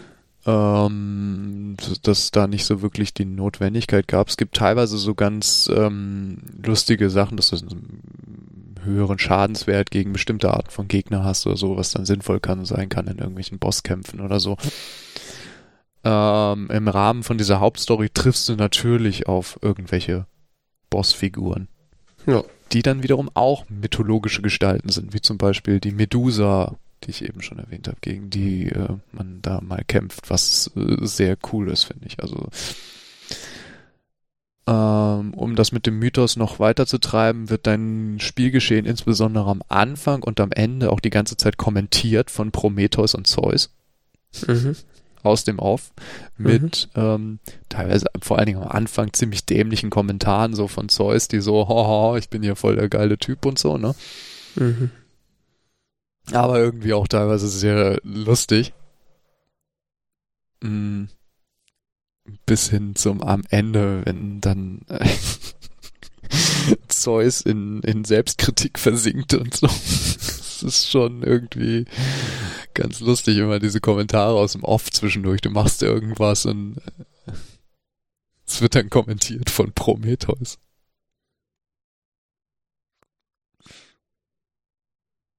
Bestehst ja. irgendwie eine Aufgabe oder entgehst äh, dem sogenannten Zorn Typhons, der ab und zu über das Land einherbricht. Also dann bricht dieser Vulkan aus und ähm, irgendwelche mythischen Wesen fangen an, dich zu verfolgen. Alle Gegner sind ein bisschen stärker, das ist so äh, Zorn Typhons, bricht regelmäßig alle paar, weiß nicht wie häufig, einmal pro Stunde oder so. Ist das so wie der Blutmond in Zelda? Ja, ja. ja, tatsächlich. Ja. Bloß, äh, ich weiß nicht, wirst du beim Blutmond von irgendwas noch verfolgt? Ich glaube nicht. Ne? Nee, aber dann werden alle, ähm, alle Gegner, die du umgebracht hast, werden wieder zum Leben erweckt. Also die ganzen Goblins und Viecher, die du dann äh, unterwegs immer äh, besiegst. Nee, was da passiert ist, dass alle, die so in der Landschaft rumstehen, werden Stufe stärker. Ah. Ähm, das heißt, wenn du, oft, wenn du ja? oft genug dann diesen, dieses Ritual dann durchläuft und du aber selber nicht stärker wirst, sind die Nee, nee, das geht dann wieder weg, wenn, die, wenn das vorbei ist. Ähm, währenddessen, ist Tempo, okay. ähm, wie gesagt, bricht dieser Vulkan aus, das heißt, es fliegen die ganze Zeit auch noch so Dinger durch die Luft und auch auf dich mhm. und so. Ähm, und ähm, da, wo du gerade bist, wenn das losgeht, ähm, erscheint so ein rotes, rote Fläche auf der Karte auch. In diesem Bereich verfolgt dich dann ein, ein Held, böses Wesen, wie auch immer man es ausdrücken soll, aus diesem jeweiligen Bereich, dessen Gottheit du gerade bist. Also es gibt für jeden von diesen Bereichen quasi noch so einen Antagonisten, ähm, mhm. der dich dann halt in verfolgt, den du aber auch theoretisch, dessen Gewölbe du auch theoretisch dann aufsuchen kannst und besiegen kannst, dann verfolgt er dich nicht mehr. Okay. Aber äh, äh, das, das kommt noch hinzu. Das kann auch echt nervig sein, wenn du gerade irgendwo hochgeklettert bist und äh, dann regnet es plötzlich die ganze Zeit Feuer und das glaube ich, ja. Aber immer wenn das überstanden ist und so, aber Phoenix konnte Typhons äh, Zorn noch einmal entkommen. Ah, ja. Kommt dann wieder Prometheus aus dem Off. Äh, ich habe das ja so ein bisschen äh, mitgeguckt, so mit einem Auge immer mal wieder, wenn es äh, neben mir gespielt wurde. Das war schon irgendwie so ganz witzig, dass es immer so kommentiert war. Mhm. Wie fandest du es jetzt so insgesamt? Ja, ich habe da jetzt gut 50 Stunden rein investiert. Das kriegst du ja angezeigt, leider beim Spielstand speichern. Ah, okay, ja. Ich habe das später mal bei Ghost of Tsushima, als ich das durchgespielt hatte, dann geguckt. Da hatte ich auch wie 55 Stunden auf der Uhr. So, ai, ai, ai, ai. Was aber hauptsächlich daran liegt, dass ich halt extrem viel Krempel gesammelt habe. Ne? Mhm. Also war mir nicht sicher, wie stark muss ich eigentlich sein für das Endgame und ähm, Mhm. stellte sich raus, ich war zu stark. Es war nämlich so, oh, ist schon vorbei. Okay. Das ist jetzt das Endkampf, das ist, das war's jetzt schon. Wozu habe ich denn meine 34 Tränke dabei? so, Overprepared. ja. so ungefähr. Ähm, aber das, das, ich, ich weiß nicht, ich, was ich auch sehr erheiternd fand, waren diese vielen, vielen kleinen Rätsel und ähm, diese, diese vielen Kleinigkeiten irgendwie, die, das, das, das hat ein, hat ein gewisses Suchtpotenzial entfaltet, dass du so, Okay. ach, da drüben ist jetzt noch so ein Rätsel, da könnte ich doch jetzt noch kurz hingehen und da könnte ich doch jetzt noch hingehen und, äh, und, ach, das ist doch jetzt nur nebendran, das kann ich doch jetzt auch noch schnell einsammeln und irgendwie, Okay. was, es sind zwei Stunden rum, oh, scheiße. Echt krass, okay. Also die, die äh, Verwandtschaft oder die Annäherung an Zelda Breath of the Wild habe ich auf jeden Fall auch immer so gesehen, dass da vieles ähnlich oder dem nachempfunden wurde, zumindest was so die, manche Spielmechaniken angeht. Äh, Also ich habe ich glaube selber richtig gespielt habe ich das nicht. Ich habe glaube ich nur so zehn Minuten den Controller in der Hand gehabt und bin da mal irgendwie rumgerannt. Und da ist mir se- nur aufgefallen, dass die Steuerung irgendwie so ein bisschen hakelig ist im Vergleich zu Zelda. Also bei Zelda fand ich die Steuerung so schon on point und Echt? gut austariert und das fand ich irgendwie so welcher Konsole komisch. hast du das Ding? äh, Switch. Okay. Ja, das habe ich auch, aber ich fand es gar nicht so schlimm.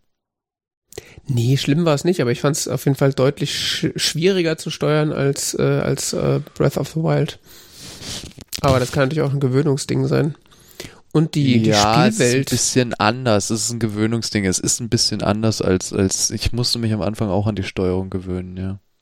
Und die Spielwelt fand ich jetzt tatsächlich auch wieder im Vergleich zu Breath of the Wild, weil so ist das Spiel quasi in unseren Haushalt gekommen, äh, so als äh, Nikotinpflaster, als, als wir Breath of the Wild fertig gespielt hatten.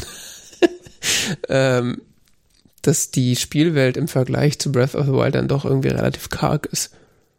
Hm? Mhm. Oder ich sag mal, weniger detailliert. Also in Breath of the Wild hast du ja gefühlt, ist jeder, jeder, ähm, jeder Grashalm irgendwie individuell animiert und sieht wunderschön aus. Und in, in Phoenix Rising ist es so, ja, da ist halt eine Fläche hier. Ja, ja, okay. Dafür hast du aber eine sehr bunte Spielwelt, fand ich, und sehr viele unterschiedliche Orte und so. Hm.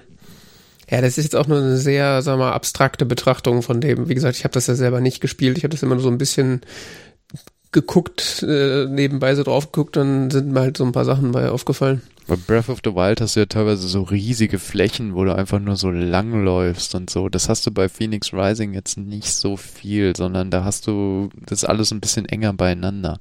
Mhm. Es kommt aber auch sehr drauf an, in welchem Gebiet du gerade bist und so. In dem Gebiet zum Beispiel von, von Athena ist alles relativ dicht und ähm, du läufst die Okay. ganze Zeit Gegnern über den Weg.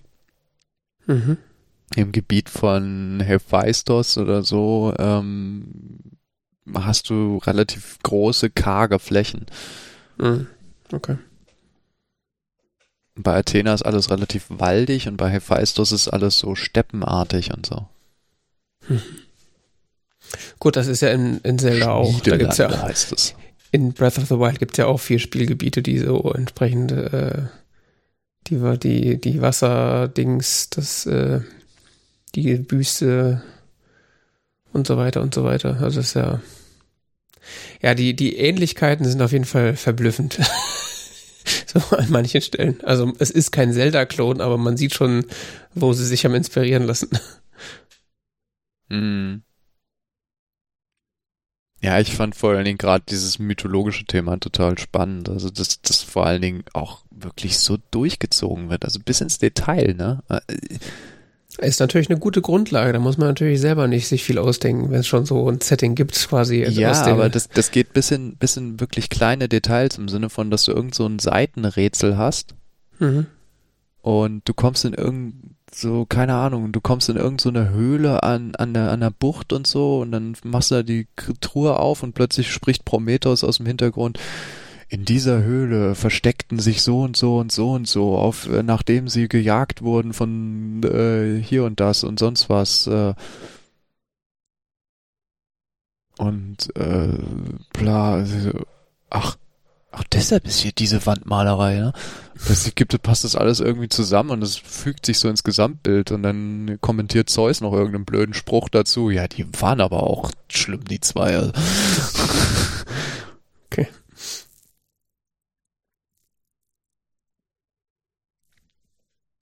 Das waren aber auch zwei Turteltäubchen, ne? So, so Kommentare kommen dann noch, in dem Niveau kommen dann noch von Zeus dazu. Hm.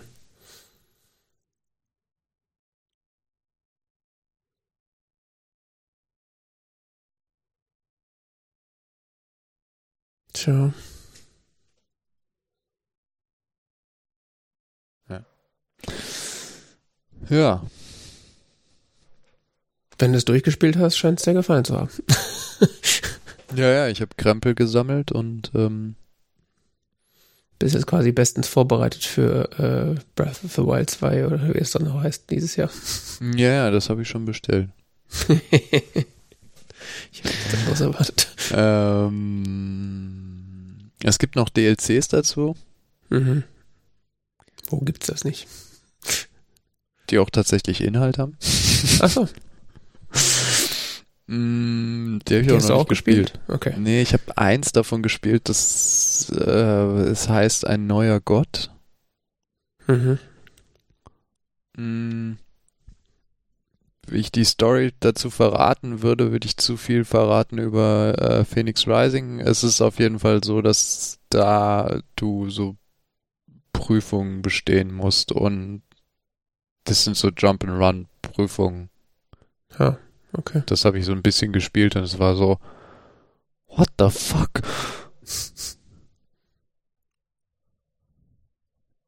Sowas mag ich nicht so gerne. Da geht's eigentlich, da ging es bislang nur wirklich um Geschicklichkeit. Ähm, aber ich habe es nur angefangen zu spielen. Okay. Die anderen DLCs, es gibt äh, es gibt noch eine Myths of the Eastern Realm. Basiert wohl auf der chinesischen Mythologie. Okay. Wo man ein eigener Held ist. Ähm, und einer eigenen, einer chinesischen Göttin helfen muss, irgendwas zu tun. Das wollte ich noch spielen und es gibt, äh, also wird es wirklich nochmal ein eigenes Spiel im Spiel ist. Okay. Mit einer eigenen Welt, eigenen Monstern, eigenen Mythologie, was weiß ich nicht was. Ähm, und es gibt noch The Lost Gods, ähm, wo man nochmal jemand anderen spielt. Und da geht's aber wieder um griechische Götter. Mhm.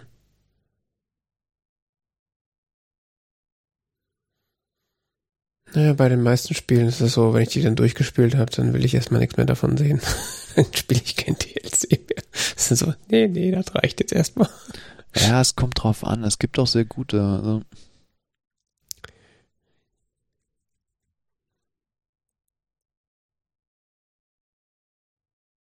Wenn sie wirklich so komplett neue Geschichten ähm, äh, zeigen, wie zum Beispiel bei Bioshock war das so, die waren, da war das eine DLC wirklich gut. Ja, kann, kann ja sein. Bioshock 2 und die bei Bioshock 3 sowieso, die sind, ähm, würde ich jedem, der Bioshock gespielt hat, empfehlen. Ja. Okay. Bei Bioshock 3 die DLCs. Bei Phoenix Rising, wie gesagt, kann ich noch nichts zu sagen. Ich habe, wie gesagt, das eine angefangen zu spielen, aber das gefiel mir nicht so. Das ist aber auch das kleine, die anderen zwei habe ich noch nicht. Mhm. Insgesamt sehr cooles Spiel, aber hat halt ein enormes Suchtpotenzial für so, wenn man so kleine Rätsel zwischendurch spielen will. Mhm. ja, mit sowas kannst du mich ja jagen. Also so, so Kleinscheiß sammeln und irgendwie so Rätsel machen, das ist so. Das dachte ich auch. Das dachte ich auch, aber das so, das fand ich dann schon ganz geil, weil irgendwie auch diese Schreine bei, bei Breath of the Wild dachte ich vorher auch, die würde ich überhaupt nicht mögen. Irgendwann fand ich die total geil. Immer so, ach ja, noch so ein Rätsel. Ach, nehmen noch einen mit. Ja, ich fand, also bei, bei, bei Breath of the Wild äh, sind, die, sind die Rätsel auch tatsächlich irgendwie unterhaltsam und gut. Das ist irgendwie bei ganz vielen Spielen, die so Sidequests haben, ist sehr oft so generischer, Schre generischer Scheiß, äh, den du auch eigentlich nicht machen willst. Aber gerade die Schreine in Breath of the Wild waren dann ja doch einigermaßen abwechslungsreich und unterhaltsam. Und zwischendurch hast du einfach coole Sachen gefunden. Ja, bei, bei Phoenix Rising hast du solche, hast du bei diesen Gewölben, heißen die der, ähm, unterschiedliche Klassen, so ähnlich wie bei ähm, Breath of the Wild. Bei Breath of the Wild gibt's ja auch diese, wie heißen die, Arena der Stärke? Oder? Nee, keine Ahnung, wo man halt kämpfen muss, ne? Es gibt Schreine, wo du Kraftprüfungen oder wie das heißt machen musst. Kraftprüfung, ja, Kraftprüfung heißt das genau. Sowas gibt es auch bei äh, Phoenix mhm. Rising, wo du einfach in so einen Raum reinläufst, wo du dann kämpfen musst sehr frustrierende erste Breath of the Wild Erfahrung, so in, die falsch, in den falschen Schreien als erstes gegangen. Kraftprode stark. Genau, Kraftprüfung stark. So, naja, wie schlimm kann das sein? Bist du von so einem Ding verdroschen? Und so, oh. Oh, so stark. ja, ja. Ja, dann ist es so wie bei mir, hä? Das erstmal die nächsten 30 Schreine keine Kraftprobe mehr angetraut, ne? Tja. Ähm, ja, es gibt einerseits das bei Phoenix Rising, es gibt, es gibt aber auch ähm, welche, die mehr so auf Geschicklichkeit setzen, wo mhm. du halt im richtigen Tempo springen musst oder durch irgendwas springen musst und ähm, springen und einen Pfeil schießen musst oder sonstige mhm. Späßchen. Oder es gibt solche, wo du ähm, solche Physikrätsel oder so irgendwelche Dinge auf Schalter bewegen. Hm. Sei es runde Kugeln oder quadratische Kästen. Okay. Ja, das übliche halt. Ne? Und das, das halt auch noch äh, in den absurdesten Formen kombiniert und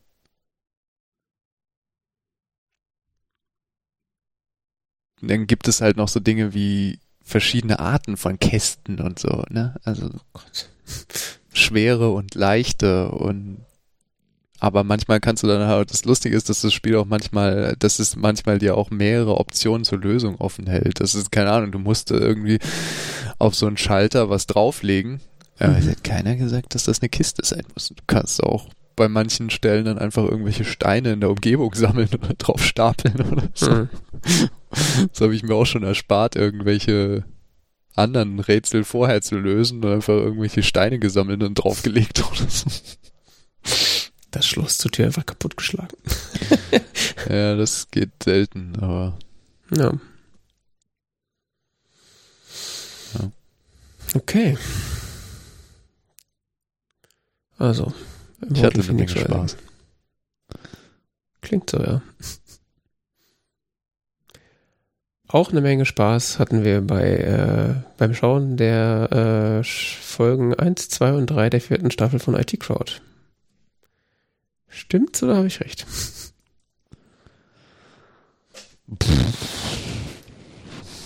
Ja, so hin und her gerissen mal wieder. Ja, es war wieder ein, ein, ein Auf und Ab, wie äh, der Volksmund sagt.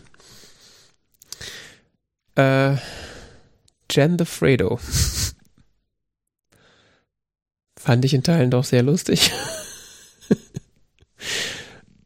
ähm, ja,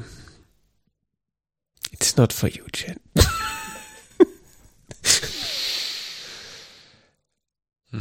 Gut, was ist die Story? Äh, es gibt wie immer so, äh, es ist so ein bisschen zweigeteilt. Einmal ist äh, Roy deprimiert und hat äh, Herzschmerz, weil er sich anscheinend von seiner Freundin getrennt hat, die wir niemals kennengelernt haben. Mhm. Und äh, Jen findet heraus, dass es die Firma eine neue Stelle ähm, anbietet, die sich Entertainment Manager nennt und will sich darauf bewerben und kriegt von allen Seiten immer wieder zu, zu hören, It's not for you, Jen.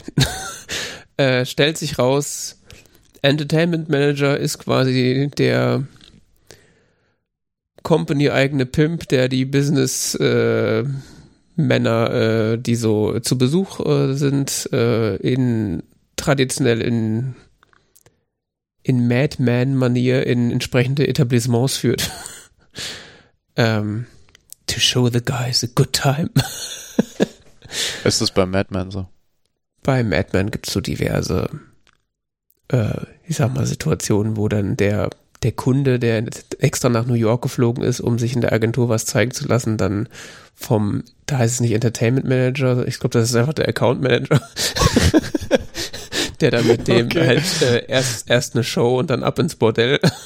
Aha. Das äh, kräftigt ja auch die, äh, ich sag mal, Beziehungen so untereinander. Ja, ja, klar. Ja, ja, Eiffel Tower. ähm, ja, das ähm, ist so die, die Exposition. Ähm, Jen lässt dann bei Douglas nicht locker und kriegt dann tatsächlich diese Position. Ähm, ist dann sehr verstört von den äh, Businessmännern, die sie da äh, entertainen soll, äh, die sie auch im ersten Moment erst für eine Stripperin halten. Ähm, sie das löst dann sie, sie löst dann die, äh, die Situation auf, also ihre eigene in, also sie möchte ja quasi da ihren Job erfüllen und den da irgendwie Entertainment bieten, aber ohne ihre Prinzipien zu ver verraten und löst das dann dadurch, dass, äh, dass sie äh, die, die Gäste zu Ross und Moy schickt, Ross und Moy, Ross und Roy schickt, ähm, die sie zu einer Partie nicht Dungeons and Dragons, aber hier Dungeons and Dragons Alternative einsetzen, äh, mitnehmen und dort äh, dann äh, entertained werden. Und sie sind völlig geflasht und ja, parallel wird Roy auch von seinem Herzschmerz befreit, weil Moss eine sehr eindrückliche Performance abliefert. Sehr schwierig, ich weiß nicht, wie ich das erklären soll. ja. Ich hoffe ja immer, dass Leute, die sich das angehört haben, die Serie geguckt haben und nicht hoffen, dass ich das akkurat erzähle, was da passiert ist.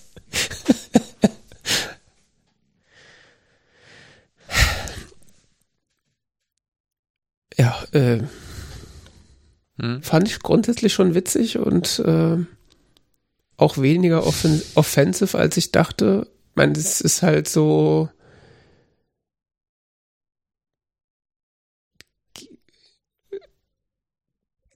Legt, glaube ich, relativ gut den Finger in die Wunde dieses Sexismusproblems in Unternehmen, ohne das jetzt äh, zu beschönigen.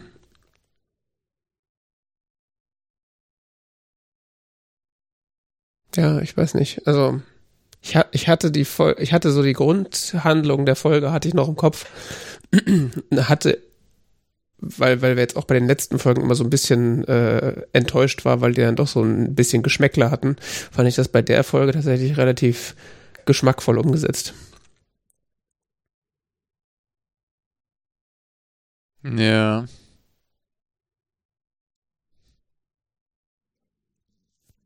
Ja, ja, geschmackvoll, ich weiß nicht. Ja, es ist okay. Im Gegensatz zu dem Transperson-Fiasko der, der Folge davor. Ja, Im Gegensatz dazu ist es, ist es, ist es okay, ja. Ja. Ja. Was ich, was ich sehr großartig fand, waren die Szenen, ähm, waren die Szenen mit, am Schluss, wo sie so Fredo-like dann. ja.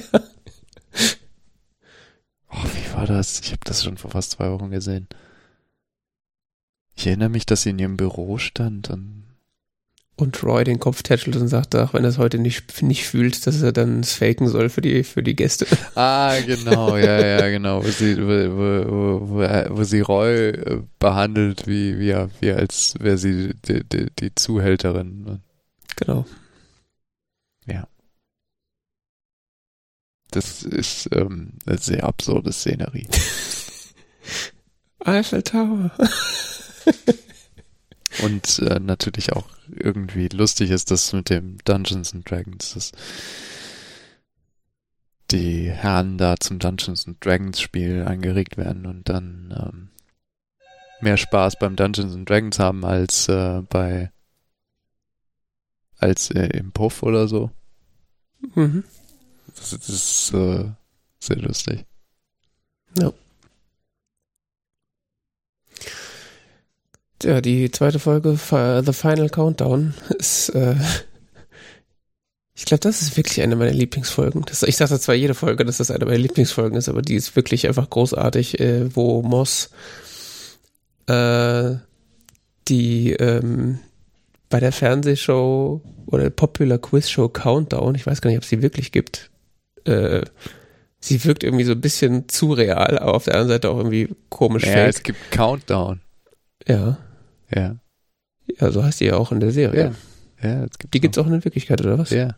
Ah, okay. Das ist so ein Sp- Spelling-Wettbewerbsshow, wo irgendwie die Kandidaten sich Vokale und, und äh, Konsonanten geben lassen kann und dann so Scrabble-mäßig aus den äh, aus dem Buchstabensalat dann Wörter bilden müssen und ähm, Moss äh, steigt dann so quasi zum Champion äh, auf und wird dort äh,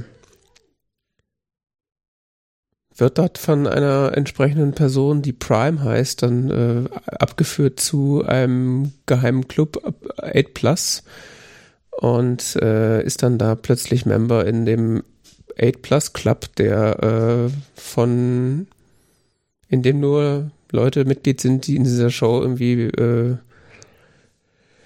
äh, äh, mehr nur Wörter gelöst haben, die irgendwie mehr acht oder mehr Buchstaben enthalten haben. Und äh, das ist halt so ein bisschen aufgemacht, so eine Mischung aus äh, einmal Matrix, so er Moss ist der Auserwählte und äh, und äh, der äh, tatsächlich von Benedict Wong gespielte Typ namens Prime. Ist mir gerade ähm, erst aufgefallen, dass das der, der ich äh, muss hier mal kurz äh, zur Seite. Einen Moment. Ich bin gleich wieder da. ja.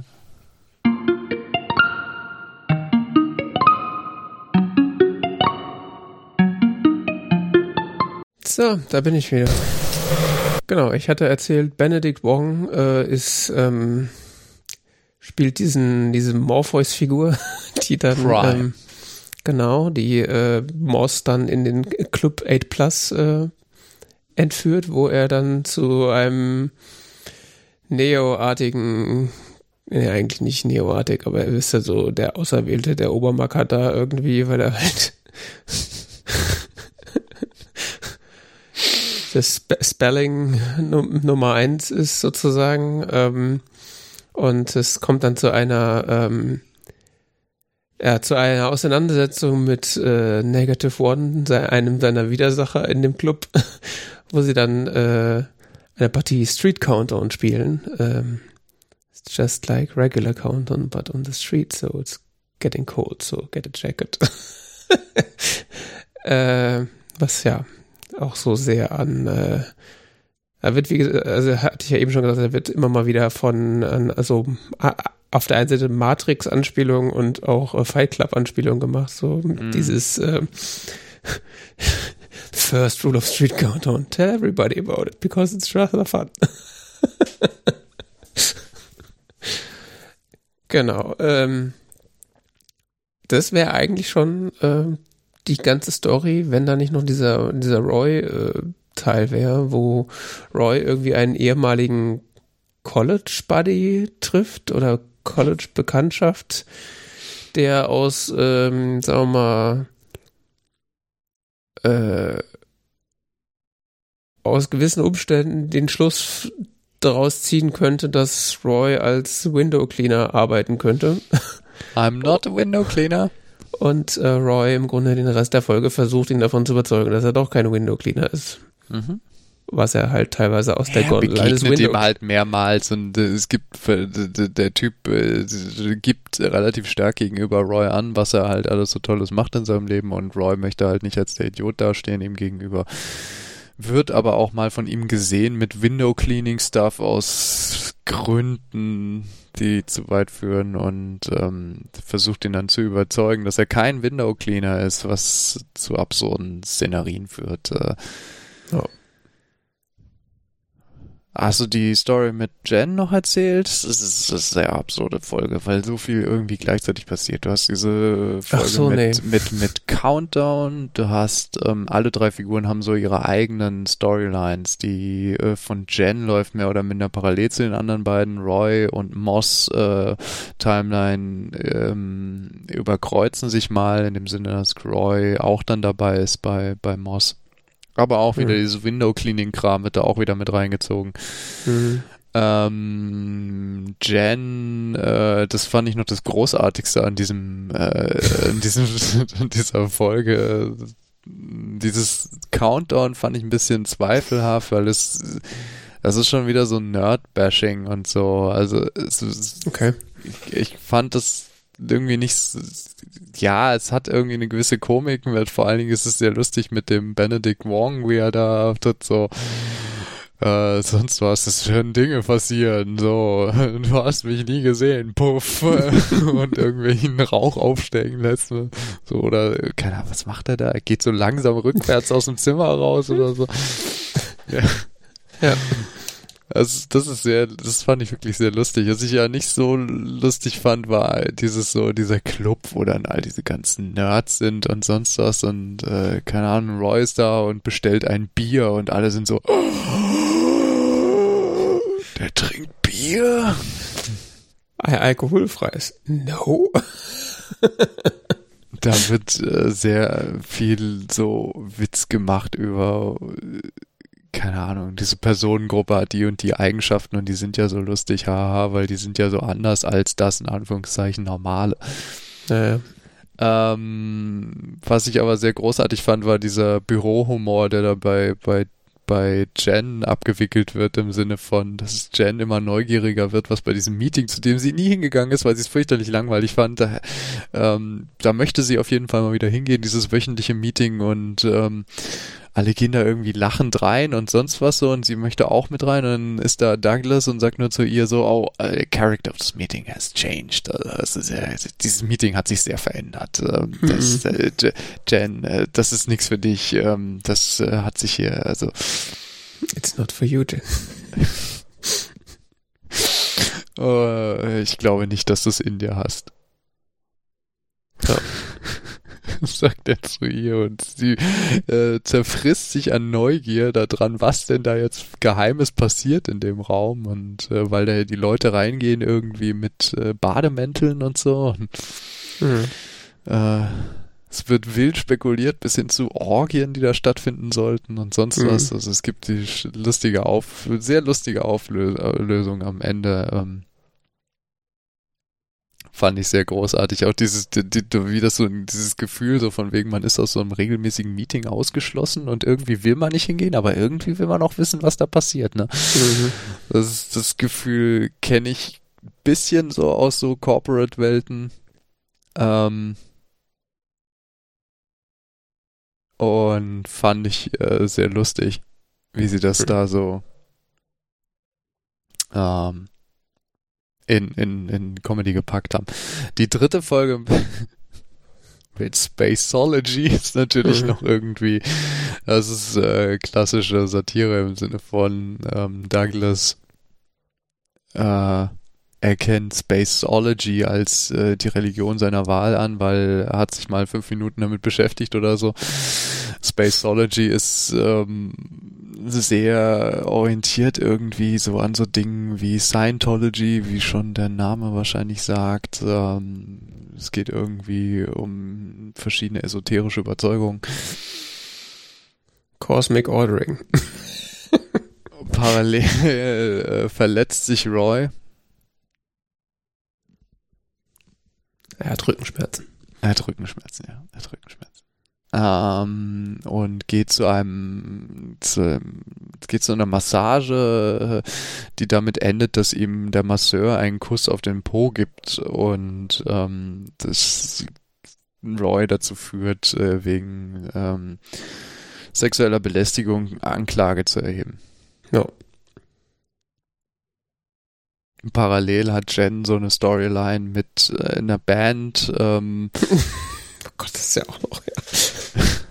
Sie sich in den in den äh, Keyboarder äh, der Band, auf der sie äh, dessen Konzert sie zusammen mit Roy war, ähm, wo Roy sich verletzt hat. Ähm, Ach, stimmt, ja, da ist ja, okay. Hm. Ja. am Moshpit war. Jen wird dann ein ein äh, Groupie sozusagen Yoko Ono. und hat da ja so eine Yoko ohne artige Beziehung zu dem Keyboarder. Es hat aber Mhm. überhaupt nichts damit zu tun, dass er in einer Band ist. Überhaupt nichts. Do you think I'm that shallow, Roy? yes. Die Auflösung kommt am Schluss, was ich ja ein bisschen schwierig fand an der Folge, war dieses ganze sexuelle Belästigungsthema, weil es ein Großteil der Folge wird sich darüber lustig gemacht, dass mm, Männer ja sowas wie sexuelle Belästigung nicht erleben könnten. Ja, dachte ich auch am Anfang und zwischendurch dachte ich dann, äh, also ist ein ganz merkwürdiges Ding bei dieser Folge. Ich dachte auch, ihr habt auch die ganze Zeit sehr gecringed und dachte so, ah, ist das jetzt so sexuell? Also ich weiß nicht so richtig, was ich davon halten soll. ehrlich Ja, ja, genau. Ich war auch hin mal so aus. Ist irgendwie Auf der, auf der einen Seite war das so, äh, ja, sexuelle Belästigung bei Männern, hihi, ist ja, ist ja lustig im Vergleich zu äh, so richtiger sexueller Missbrauch oder Belästigung bei Frauen. Auf der anderen Seite ist aber auch nur, nur Jen diejenige, die die ganze Zeit darüber Witze macht. Alle anderen sind eigentlich schockiert. Was wiederum dann auch so einen anderen Blick drauf so absurd übertrieben dargestellt wird. Ja, so, klar. so sehr, sehr komisch. Auf der anderen Seite muss man natürlich auch sehen, äh, ist die Situation sowieso komisch und absurd, weil, also ich sag mal, wenn du bei einer Massage sexuell belästigt wirst, ist, glaube ich, das Letzte, was dann äh, passiert, ist, dass der Masseur dir auf den Hintern küsst. Ja, Also es ist nicht.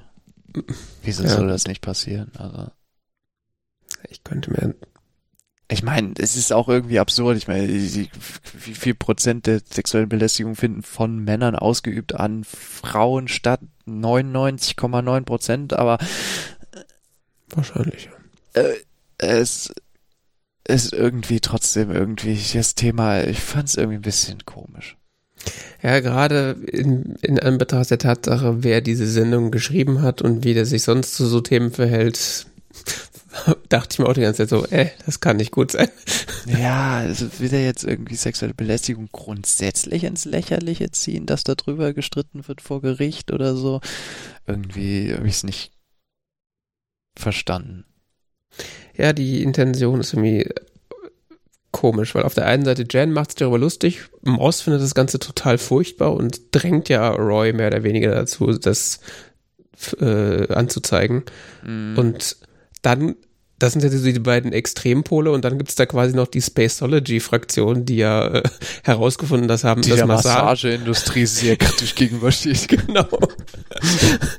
Was ich sehr lustig finde, ehrlich gesagt. Das, aber Spacology takes this kind of thing very seriously. This could destroy the massage industry. so nach dem Motto. ja. Es, es ist, wie es ist.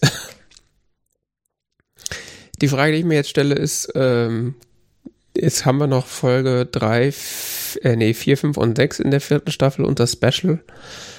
Ob wir das quasi alles in einem Rutsch machen und das Special quasi auch noch mit abfrühstücken oder ob wir das, Wie lange äh, hat das, was für eine Laufzeit hat denn das Special? ich glaube, das ist so 40 Minuten oder so. Ach so, okay. Das ist jetzt nicht ein Spielfilmlänge. Ich glaube nicht. Okay. Also. Special nicht. running time of 48 minutes. Ich, ich Ja. sehe es gerade, ja. Ja, Aber können wir, das, okay. ja, können wir das ja quasi alles Ja, in einem abfrühstücken, dann sind ja, wir damit durch. Ja, dann haben wir es hinter uns. Genau. Apropos hinter uns, wir haben auch noch einen Film geschaut. Ach stimmt, das war ja auch noch. Oh Gott. Und zwar mit Tar gesehen. Ta, ta, ta. Wo ist mein Tab? Hm. Der Film Tar. Ja, mhm. ähm. Äh, Psychological Drama auch zu nennen Kate Blanchett. Äh, Äh, Ja. es spielen auch andere Leute mit, glaube ich. Ja, da spielt die aus dem eine Frau, Po- Porträt einer Frau in Flammen spielt er mit. Ja, das fand ich auch sehr spannend, ne? Mhm. Die, eine ganz tolle Rolle auch in dem Film. Aber äh, fangen wir mal vorne an. Also Tar ist ein Film, der, haha, wie wir lernen mussten, jetzt gerade erst rauskommt in Deutschland. Ähm, offiziell vor zwei Tagen in Deutschland erschienen. Venedig, äh, im Filmfestival von Venedig schon im September gelaufen letzten Jahres, in Vereinigten Staaten schon seit Oktober im Kino, das heißt auch entsprechend ähm, da auch im Streaming und so weiter, hier in Deutschland halt ein bisschen schwierig zu kriegen. Ähm, es wurde schon sehr viel über diesen Film geredet, geschrieben, sonst was, weil eben schon jetzt seit ja fast sechs Monaten verfügbar. Mhm. Ähm, ist ein, ein Drama. Das auf jeden Fall. Wikipedia sagt Psychological Drama. Ja, über eine gewisse Lydia Tarr, ähm, ihres Zeichens, ähm, wie, wie nennt man das? Chefdirigentin? Nee, wie nennt, Ja, wie nennt man das ja. so? Bei den Berliner Philharmonikern. Mhm. Und ähm, puh, es geht im weitesten Sinne um den Charakter dieser Lydia Tarr, ihren ihre Machtposition, das Ausnutzen von Macht, Krise und äh, Sturz letzten Endes aus dieser gehobenen Position. Mhm. Und da zeigt, zeichnet der Film eigentlich mehr so ein Porträt von dieser Figur. Den Ja. Film über. Ja, Also ja das das, ist- ist vielleicht eine gute Beschreibung. Also der, das ist jetzt nicht so Handlung, zack, zack, zack. Der Film lässt sich wirklich extrem viel Zeit, diese Figur zu beschreiben. Und Ja. es passiert in dem Film selber auch gar nicht so viel an Handlungen. Aber es wird halt viel auf Handlungen verwiesen, die bereits passiert ist. Und es wird halt unfassbar viel Kontext so durch, äh, äh, durch Erzählung, durch, durch Darstellung erzeugt. Also, ich meine, der Film fängt ja quasi damit an, dass sie so gefühlt ein 40-minütiges Interview gibt über sich, ihr Leben, ihre Art, Musik zu verstehen, über ihre Herkunft und so weiter. Also, das sind nicht wirklich 40 Minuten, aber es fühlt sich so an, als würdest du da so ein 40-Minuten-Interview gucken. nicht, in, nicht auf die schlechte Art. Also, es, ich fand es, auf, auf, fand es nicht langweilig, aber es ist so, okay. ähm, aber es ist so, das war schon echt intensiv. So Ja, das auf jeden Fall, ja. inter interessanter Ansatz. Also, das ist so, Es sind sehr, es sind weiten Teilen des Films so Episoden, mhm. wo auch nicht so ganz klar ist, wie viel Zeit unbedingt zwischen diesen Episoden ist. Das ist, womit ich nicht andeuten möchte, dass es viel Zeit ist, aber ähm, ob es jetzt irgendwie zehn Minuten oder drei Tage sind oder so, ist nicht unbedingt klar. Ähm, es ist aber erkennbar, dass die Handlung stattfindet innerhalb von wenigen Wochen, würde ich mal sagen. die So gesamte das- Handlung. Ja, so hätte ich das verordnet. Also spätestens als sie dann später da in den Philippinen ist und da so äh, ja, okay, da wird's ein bisschen schwammig. Ja, ja, ja, okay. Da kann's dann Gegen sein, dass auch schon Ende, ja, gegen Ende wird's ein bisschen schwammig. Da, da, da, da, da, da, da geht ich es sag mal, so die, die auseinander. Kernhandlung in Berlin, würde ich sagen, sind wenige Wochen. Wenn nicht sogar Tage, ja. Ja, gut, man sieht ja viel von den Proben auch, da würde ich schon Ja, eher die sagen Wochen, sind aber wahrscheinlich äh, über, äh, ja. also ich sag mal, wenige Wochen ist die Kernhandlung in Berlin wahrscheinlich, man weiß es nicht so genau und dann gibt's hinten raus Es Zeitsprünge, die etwas länger sein könnten. es ist auf jeden Fall nicht so ganz klar, weil es irgendwie so, wie gesagt, so Episoden sind, die auch teilweise so Dinge zwischen den Episoden passieren, die dann nur so angedeutet werden. Ich bin auch nicht Auch so sicher. Teilweise nur durch so Kommentare, so, ah ja, so und so hat noch eine E-Mail geschrieben und so, Mhm. äh, da wird nicht mehr drüber gesprochen. Mhm. Und dann irgendwie so drei Episoden, drei Szenen weiter wieder so, ja, so und so hat nochmal geschrieben und so, äh, was, was, was, irgendwie habe ich das Gefühl, da passiert gerade was so. Mhm. ähm, genauso wie, keine Ahnung, wo sie kurz vor Ende des Films oder so taucht sie, geht sie da in ihre eigene Wohnung und hat Koffer und so dabei, wo du merkst so, irgendwie ist gerade was passiert dazwischen. Mhm. Hat sich von ihrer Partnerin getrennt oder so? Ja, ja, der Film erzählt viele Sachen einfach nicht und lässt dann so den Zuschauer zurück, so mit dieser, eigentlich so mit der Aufgabe, so hier kannst du dir selber überlegen, was passiert ist. Oder kannst versuchen, aus dem Kontext zu erschließen, was da in der Zwischenzeit passiert ist. Und teilweise passieren auch Dinge, die mir ganz unerklärlich sind, beziehungsweise wo ich nicht weiß, ist das, passiert das gerade wirklich? Ist das passiert oder ist das, weil äh, man das, ist der Film quasi teilweise oder komplett aus aus Sicht von Lydia Tarr fokalisiert und äh, man sieht auch teilweise Dinge, die gar nicht real sind. Das ist noch ein Aspekt, der hinzukommt, ja, was Verfremdung äh, angeht, ähm, dass, dass irgendwelche, was man vielleicht so als Halluzinationen bezeichnen müsste oder sowas äh, da stattfinden, dass sie Dinge sieht, die äh, definitiv nicht sein können. Ja, wa ja, wahrscheinlich. Also sie ist ja, also sie hat ja irgendwie, oder der Film macht den Eindruck, als hätte sie so ein paar Ticks Ja. und äh, es ist sie sehr, gut, ist in dem Beruf jetzt auch kein Wunder, irgendwie wie audiosensitiv, so. ja, ja, gut, also- das, ja, das fand ich jetzt auch nicht überraschend. Und sie hört halt ständig Dinge. mal Umgebungsgeräusche, mal Sachen, wo man sich nicht sicher ist, okay, hört sie das in ihrem Kopf gerade oder ist, würde das auch jemand hören, der daneben steht? Ja. Und dann passieren halt teilweise, sie wacht halt nachts regelmäßig auf, hat irgendwie so Schlaflosigkeit anscheinend und denkt so so Szenen wie, dass sie dann äh, plötzlich ein, Kl ein Klacken hört, äh, ein, ein Klackern, was sich dann herausstellt, dass in dem Schrank ihr Metronom angefangen hat äh, zu schlagen, was ja so quasi unre also glaub nicht, dass Metronome sowas plötzlich machen. Auf der anderen Seite hört sie dann nachts Die irgendwie ja irgendeine Anfangsenergie, ne? ja, ja. Äh, Und sie, sie, äh, sie verdächtigt dann ja ihre Tochter, dass sie das irgendwie äh, angestoßen hat, weil sie fragt sie dann ja irgendwann später, ob sie in ihrem Arbeitszimmer war. Hm. Und Das, und später stellt sich auch raus, dass die Tochter dann auch schon mal in ihr- ihrem Arbeitszimmer ist, obwohl sie es nicht sein darf. Also es ist jetzt nicht komplett unrealistisch, aber es wird halt auch nie gesagt, oh, was da jetzt wirklich passiert ist oder ob das eine Einbildung war.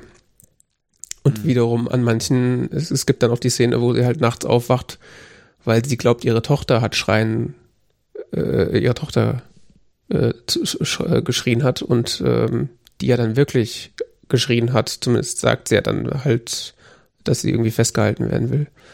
Hm. Also es ist, äh, ja.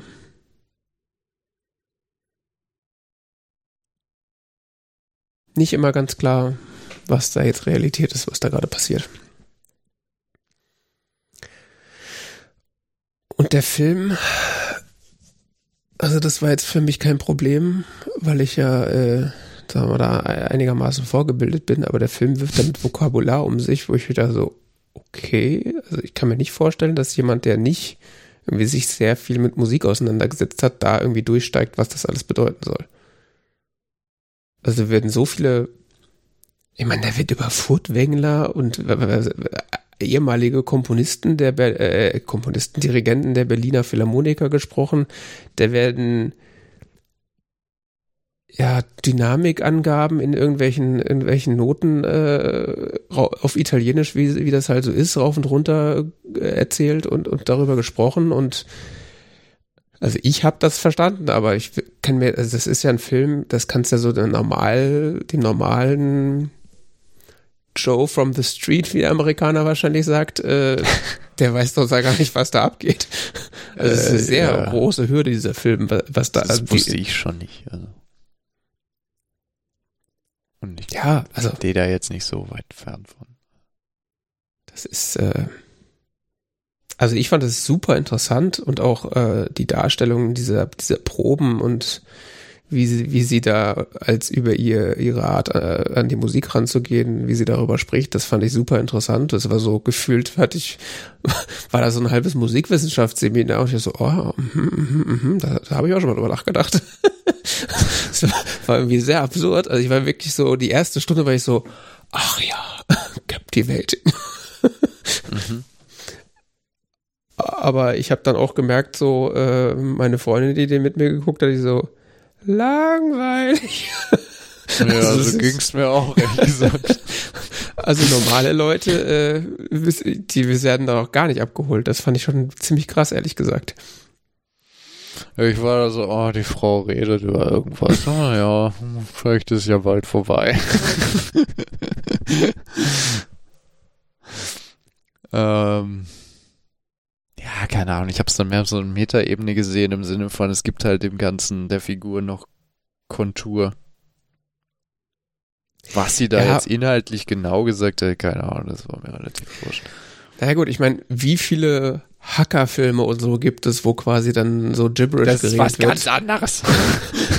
naja, das, das Ding ist halt bei so Hackerfilmen oder so, oder wo dann Computertechnik irgendwie vorkommt, da wird dann meistens wirklich Gibberish geredet, wo dann auch dann Experten sitzen, die so, was machen die? da ist es ja. für, für, da ist es für alle Schwachsinn. Da ist es halt so, äh, das ist wirklich, äh, sag mal, nah an der Realität, was da passiert. Und so, so würden, glaube ich, äh, so Dirigenten auch wirklich miteinander reden oder über so Dinge reden.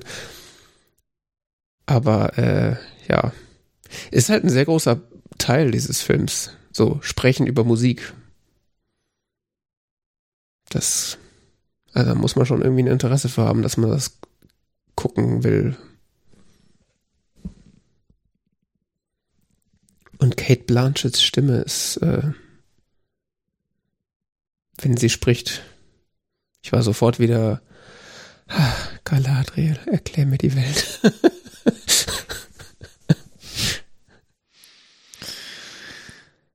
ja, ja, ja. Kate Blanchett ist, ähm, also für mich ist es Kate Blanchett dieser Film. Sagen wir es mal so. Inwiefern? Weil der steht und fällt mit ihrer Leistung oder besteht auch eigentlich nur für mich hauptsächlich aus ihrer Leistung. Ja, das. Das natürlich irgendwie auf der Hand liegt, weil sie ist die Hauptfigur und wie, wie du sagst, man könnte sich schon überlegen, ob der Film eigentlich durch sie fokalisiert ist. Ähm, also quasi durch ihre Wahrnehmung. Hm. Ähm, aber gibt es eigentlich irgendwelche Szenen, wo sie nicht auftaucht?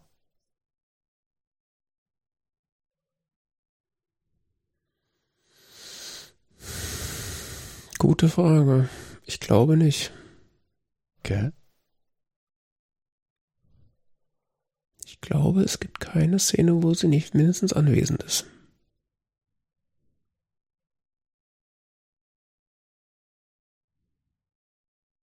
Ja. Okay, auf jeden Fall. Ähm,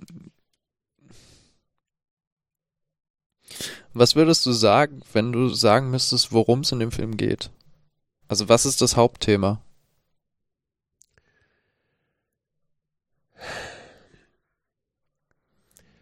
Das Hauptthema ist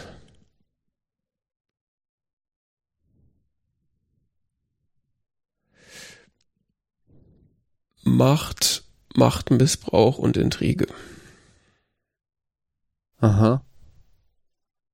Findest du? Weil ich habe auch so Sachen gelesen wie von wegen, ja, hier Midlife Crisis und ähm, irgendwelche Assoziationen zu ähm, das Wesen der klassischen, äh, der Szene der klassischen Musik oder ähm, Okay. Probleme in, in, in Szenen, in diesen, in diesen Szenen der klassischen Musik oder ähm,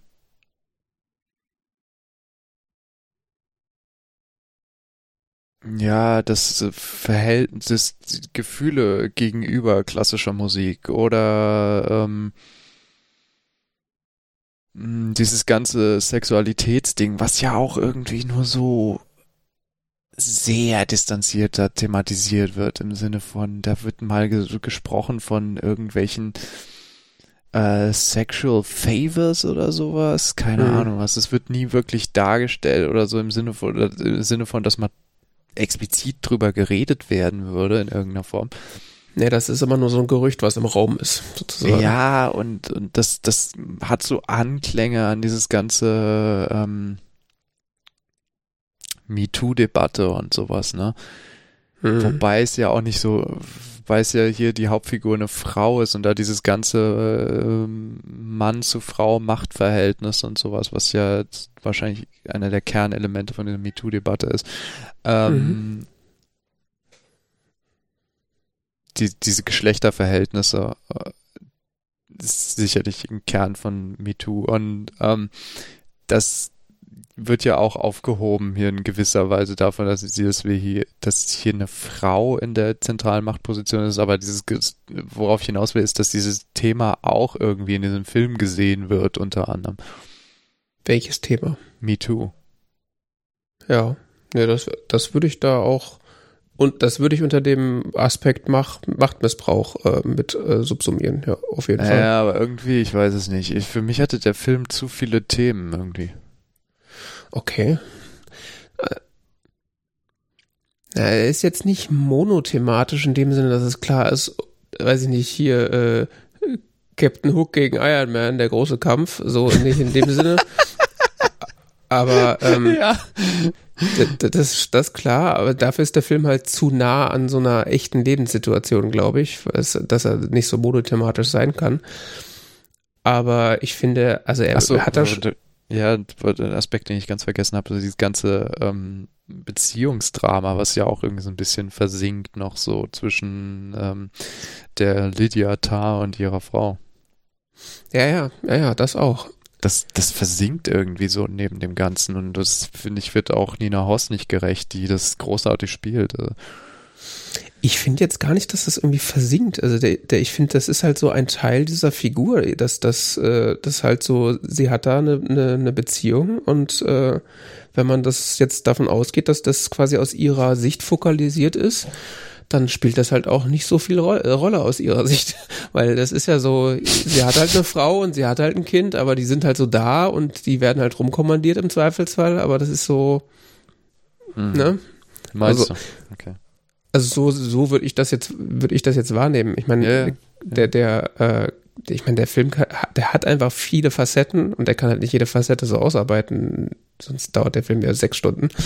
Aber ja, das hatte ich so das Gefühl, dass der Film sehr viele Facetten hat und gleichzeitig ja, der Kernaspekt ist so dieses, es geht um diese, diese Frau Lydia Tarr, was ich auch ganz großartig finde irgendwie. Aber was mir, was mich irritiert hat oder so, ist dieses, ist dieser Stil des Films. Dann neben diesem, diesem, dass ich das Gefühl hatte, so viele Themen, ähm, ist dieser Stil, was im Internet von vielen beschrieben wurde als dieses chirurgisch oder exakt oder so, weißt du, ähm, Sinne von der Film arbeitet hier ganz bestimmte Themen ganz gezielt heraus und so. Was ich fand, der war ein bisschen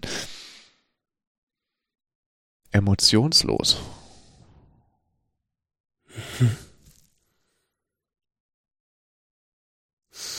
Distanziert irgendwie.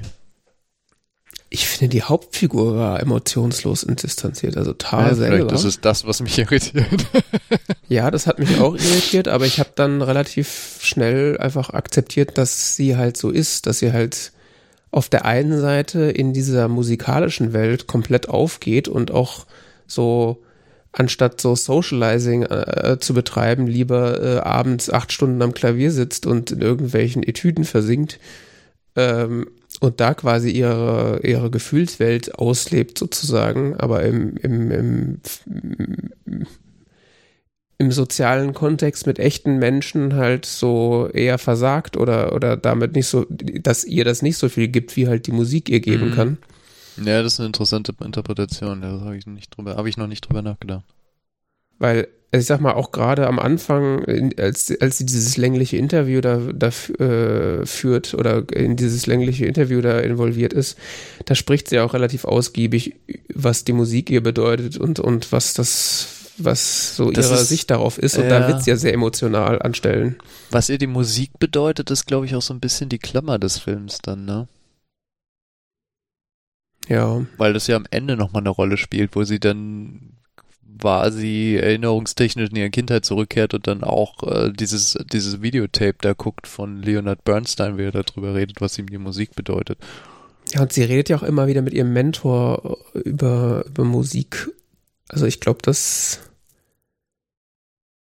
da ist sie schon emotional, aber halt dieses alltägliche Soziale mit Menschen, da, da ist sie wie so ein Roboter, das stimmt. Und da ist sie halt auch sehr kalkuliert und kühl und da ist halt auch diese, diese, äh, diese Machtgeschichte, die ich meinte. Ja, so. sie meinte, der Film ist auch sehr nüchtern in seinem Stil, das so darzustellen. Mhm. Ich weiß gar nicht, wie ich das beschreiben soll. Diesen Eindruck, oder woran ich das festmachen könnte. Also wenn jetzt jemand sagt, der Film ist nüchtern, könnte ich da jetzt nicht direkt widersprechen, aber es ist nichts, was, was ich irgendwie, was mir da negativ aufgefallen ist. Also naja, ich finde, der Film arbeitet auf sehr nüchterne Art und Weise viele Aspekte heraus, ja. Aber also unaufgeregt sozusagen. Aber ich weiß ich nicht. Ich fand's halt faszinierend, so, also um nochmal auf die, was ich glaube, die Hauptthemen zu kommen. Ich fand es halt faszinierend, wie, dass es eigentlich die ganze Zeit um Musik und diesen Konzertbetrieb geht, äh, aber dann so die, der Übergre der, der, der Bogen, der da gespannt wird, halt ist, okay, jetzt haben wir eine Frau in einer Machtposition, die mhm. auch so dieses, äh, dieses äh, Programm hat, wo sie junge Frauen zu, zu ähm, äh, zu ähm, Dirigenten her herausbilden will, her heranzüchten will sozusagen mhm. und dass, dass sie dann als als homosexuelle Frau in einer Machtposition dann in dieses Muster zurückverfällt, was sie von den Männern quasi kennt. Nämlich ja. selber so diese Playing Favorites, äh, ich habe es ja auch geschafft, dann können es andere auch schaffen. Äh, deswegen brauche ich, brauchen wir da keine Women's Only Geschichte mehr. Da können jetzt auch Männer mitmachen. Ja. Und so, sie, da, sie also sie wird da ja auch schon auch ziemlich machtgeil und, äh, und so dargestellt. Und äh, wie er das am Ende dann das Genick bricht, sozusagen. Das Genick. Also so der, das, was man sonst so die, ich meine, es war jetzt nicht so schlimm wie das, wie, wie diese Harvey Weinstein-Geschichte, aber da wird ja schon so angedeutet, dass sie da die, die absolute Macht hat und da auch hart durchregiert und halt äh, es wird ja auch immer wieder angedeutet, dass sie da irgendwelche äh, ja, ja. sexuellen Geschichten da ja, hatte. wobei das ja nur am Rande ist. Was ich interessanter fand, ist, wie sie diese Macht ausübt und so, so nicht so typisch männlich kodiert, so im Sinne mhm. von, mhm. ich bin halt hier äh, der Dicke und äh, ich bestimme hier über alle, so ist mir doch egal. Ist Sondern äh? ist kalkulierter gemacht. Ja, es ist kalkulierter so, aber es ist irgendwie ruhiger auch. Also mhm. es ist wenig so dieses typische männliche Bild von halt so dem, dem, ne, äh, diesen überdominanten Typen, der irgendwie rumbrüllt und so, sondern ähm, sie ist ruhig und und ähm, trotzdem verfolgt sie ihre Macht. Das, das fand ich mal eine ganze, fand ich eine wirklich sehr spannende Darstellung. Und äh, von Kate Blanchett irgendwie auch in der Darstellung unglaublich ähm, differenziert. Ja. Und In teilweise. Schauspiel. Ja, und auch so, ich sag mal, manche Dinge sind auch so gut geplant, dass man erst hinterher rafft, dass das, dass das jetzt gerade so ein, so ein Machtmove war. Ich meine, dass sie Ja, da, ja, ja. dass sie da diesen, diesen äh, Assistant Conductor da raus rotieren will und dem dann mal nahelegt, hey, willst du nicht nochmal einem richtigen, äh, als Hauptdirigent an einem anderen Orchester Ja, es ist irgendwie- ja schon eher so intrigant oder so, ne? Ja, aber es ist ja schon, ja, aber es ist auch so eine Machtdemonstration am Ende. Ja, auf jeden Fall. Und ich glaube, so die Hauptaussage des Films ist halt so, Willkürherrschaft ist halt immer eine Scheißidee. Und dann ist auch egal, ob da ein Mann oder eine Frau ist, wenn die Macht erstmal da ist, wird sie ausgenutzt. Ja, genau. Es ist ja vor allen Dingen in den letzten Jahren auch so ein Riesenthema, weil ich das mitbekommen habe in, in vielen Klassikszenen. Also ich habe, wie war das jetzt? Ähm, es gab hier in Hessen auch äh, Streit um das Landestheater Wiesbaden, glaube ich, oder so. Mhm. Mm, wo während Corona ein äh, der der Leiter unangenehm aufgefallen ist, auch weil er irgendwelche Sachen da äh, Kritik an den Corona-Maßnahmen veröffentlicht hat in YouTube-Videos auf dem Kanal des Theaters. Mhm. Und ähm, dann gab es jetzt irgendwelchen Streit, so dass äh, die die Kultusministerin des Landes hätte sich nicht rechtzeitig an ihn gewandt, um seinen Vertrag zu verlängern. Und jetzt wird er ja auch nicht mehr wollen. Und die Mhm. Kultusministerin sagt so, ja, da gab es einen tragischen äh, Fehler bei der Terminplanung. Aber irgendwie scheint man jetzt auch nicht so unglücklich zu sein, dass er weg ist. äh, was ich auf jeden Fall interessant fand, die Leitung wird jetzt übertragen, nachdem es halt Jahr für Jahr ein Typ war, ne? Mhm. äh, an zwei Frauen.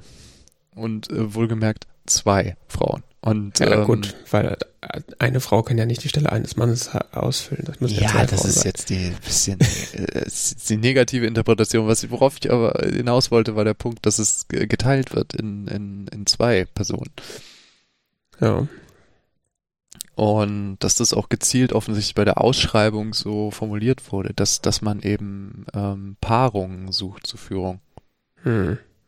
Um, glaube ich, auch diesem Problem des überdominanten einen Herrschenden in, in solchen Institutionen zu korrigieren. Sie sind ja häufig sehr autoritär, hierarchisch organisiert. Ja. Sie, ich meine, das sagt ja Lydia auch an einer Stelle im Film. This Das is not a democracy.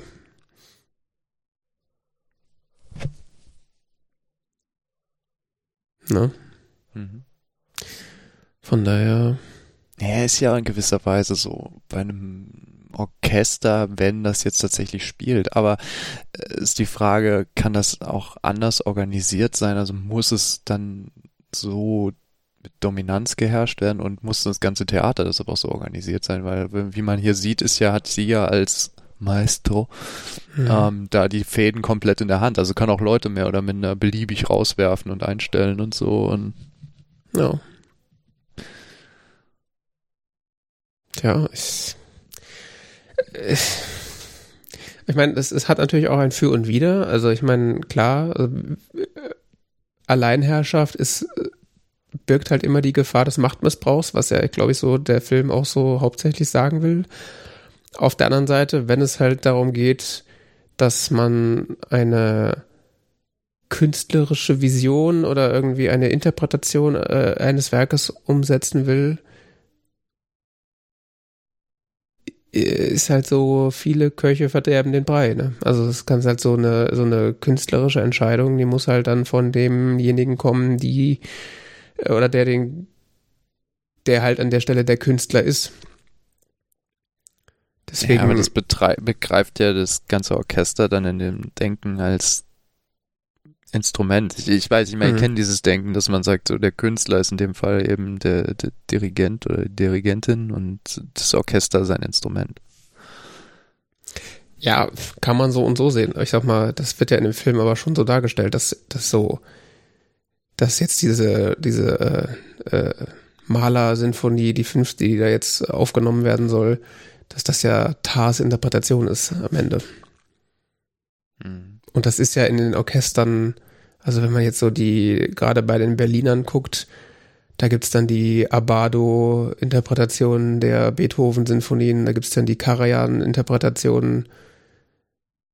Äh, Da ist ja quasi, wie du sagst, das Instrument ist in dem Moment, sind, sind die Berliner Philharmoniker und gespielt werden sie vom, vom, vom Dirigenten.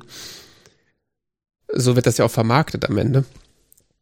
Da, da steht ja nirgendwo, ja, der, der Karl-Heinz Förster am Cello, der hat da einen ganz tollen Job gemacht äh, in der zweiten Reihe. Das interessiert ja kein Schwein, solange er da nicht so ist an der Stelle deswegen ist es halt mit dieser, also wenn man das halt so denkt, dass das ein, ein Solo-Projekt des Dirigenten ist, dann kann es da halt auch nur einen geben oder eine. Dann ist halt so eine Doppelspitze, zumindest aus künstlerischer Sicht, dann schon erstmal wieder schwierig. Das kann man natürlich auch irgendwie machen, aber das ist dann halt kein ja, Solo-Projekt mehr. Das ist die Frage, ob da jemand dann halt die alleinige Macht für alles dann hat. das ist halt eine Abwägungssache. Auf der anderen Seite wenn du Gitarre spielst, willst du ja auch selber entscheiden, welche Seite du auswechselst. es ist halt gefährlich, wie man sieht.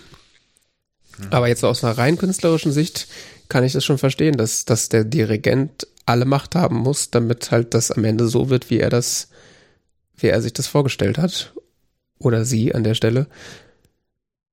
Birgt aber halt natürlich so die Gefahr, die halt so Alleinherrschaften bergen, nämlich Missbrauch.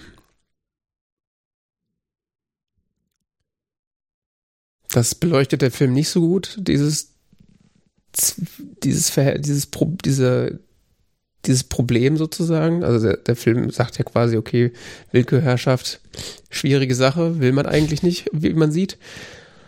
Aber warum es das gibt, ist natürlich die andere Frage. Ich meine, in entwickelten und sinnvoll verwalteten Ländern hat man sich ja auch von Willkürherrschaft verabschiedet. Aus Gründen aber halt in solchen Projekten nicht. Und ob das, es ist halt auch dann die Frage, wie man halt Kunst denkt und versteht an der Stelle. Wenn das halt so als demokratischer Prozess gesehen wird, dann kann das auch demokratisch funktionieren, aber so, solange das halt so ein äh, absolutistisches Ding ist, muss es halt eigentlich auch so absolutistisch verwalten.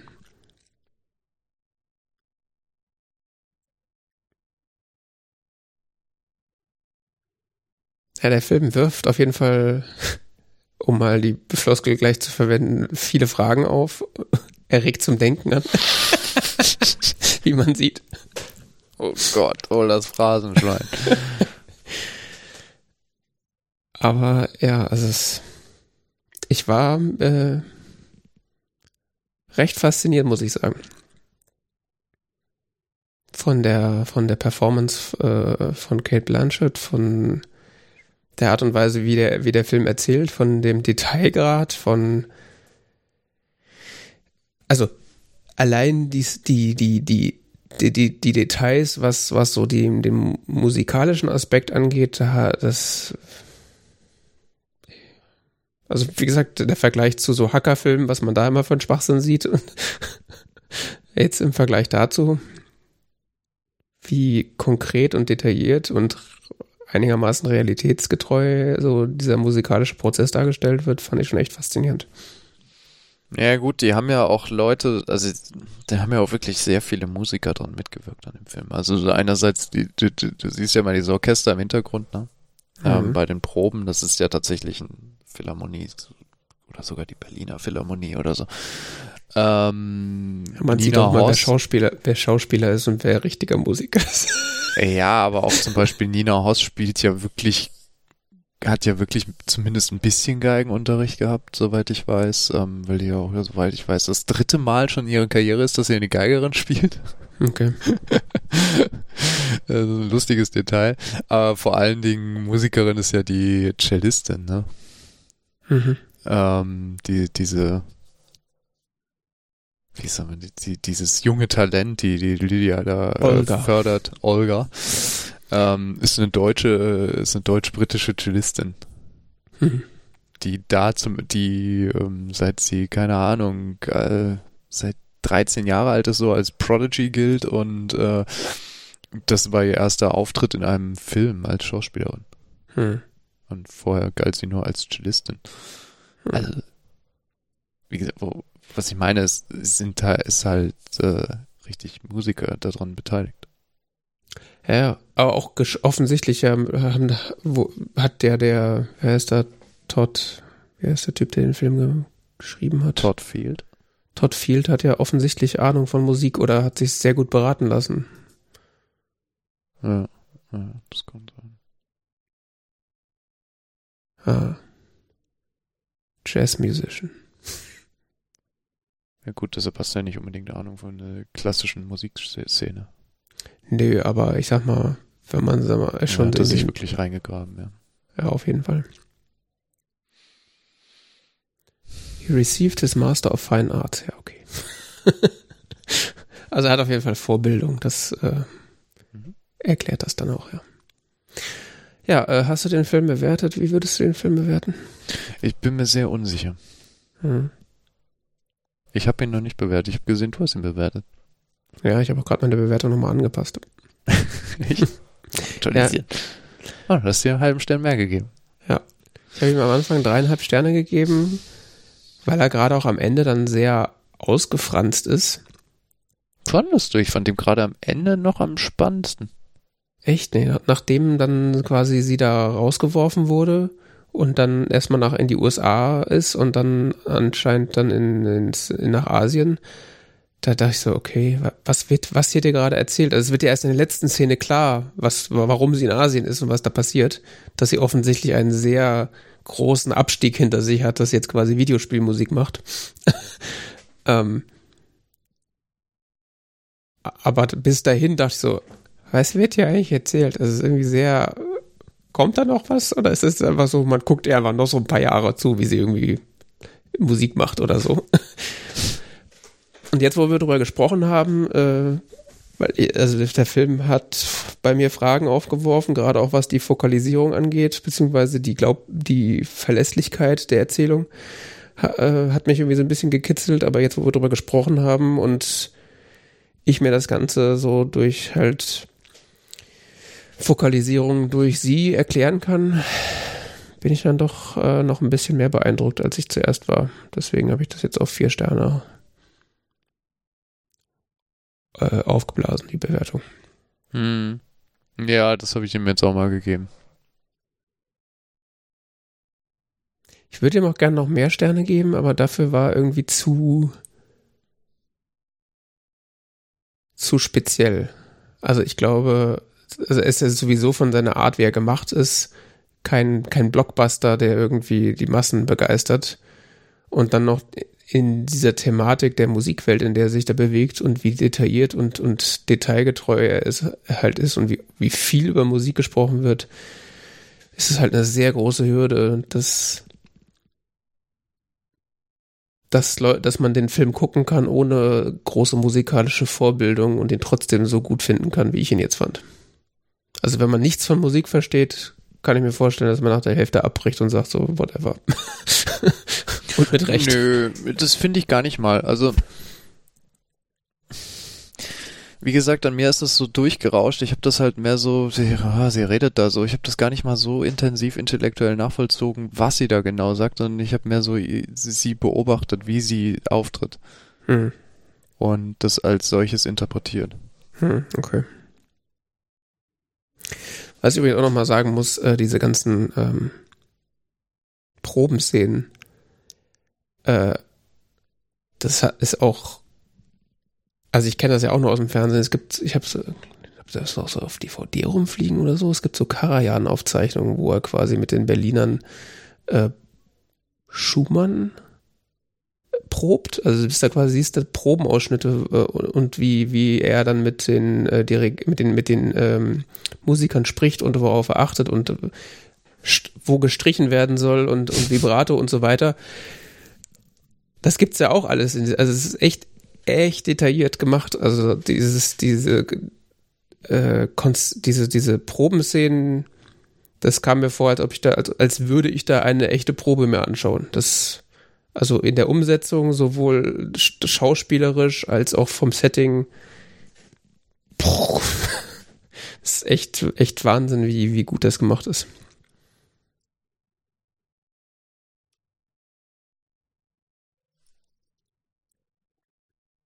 Und ich finde es krass, dass sie, eine, also Sieht das so aus, als ob sie in der Berliner Philharmonie gedreht haben? Nee, haben sie nicht. Haben sie nicht, dann haben sie es gut nachgestellt. in der Dresdner oder so gefilmt. Aber mit den Berliner Philharmonikern?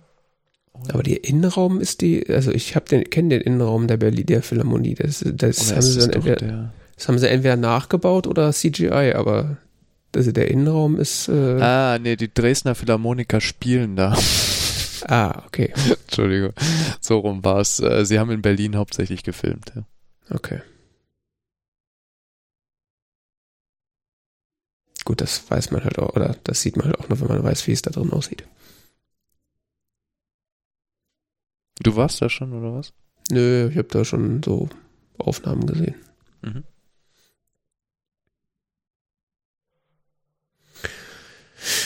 Ja, ja, interessanter Film auf jeden Fall.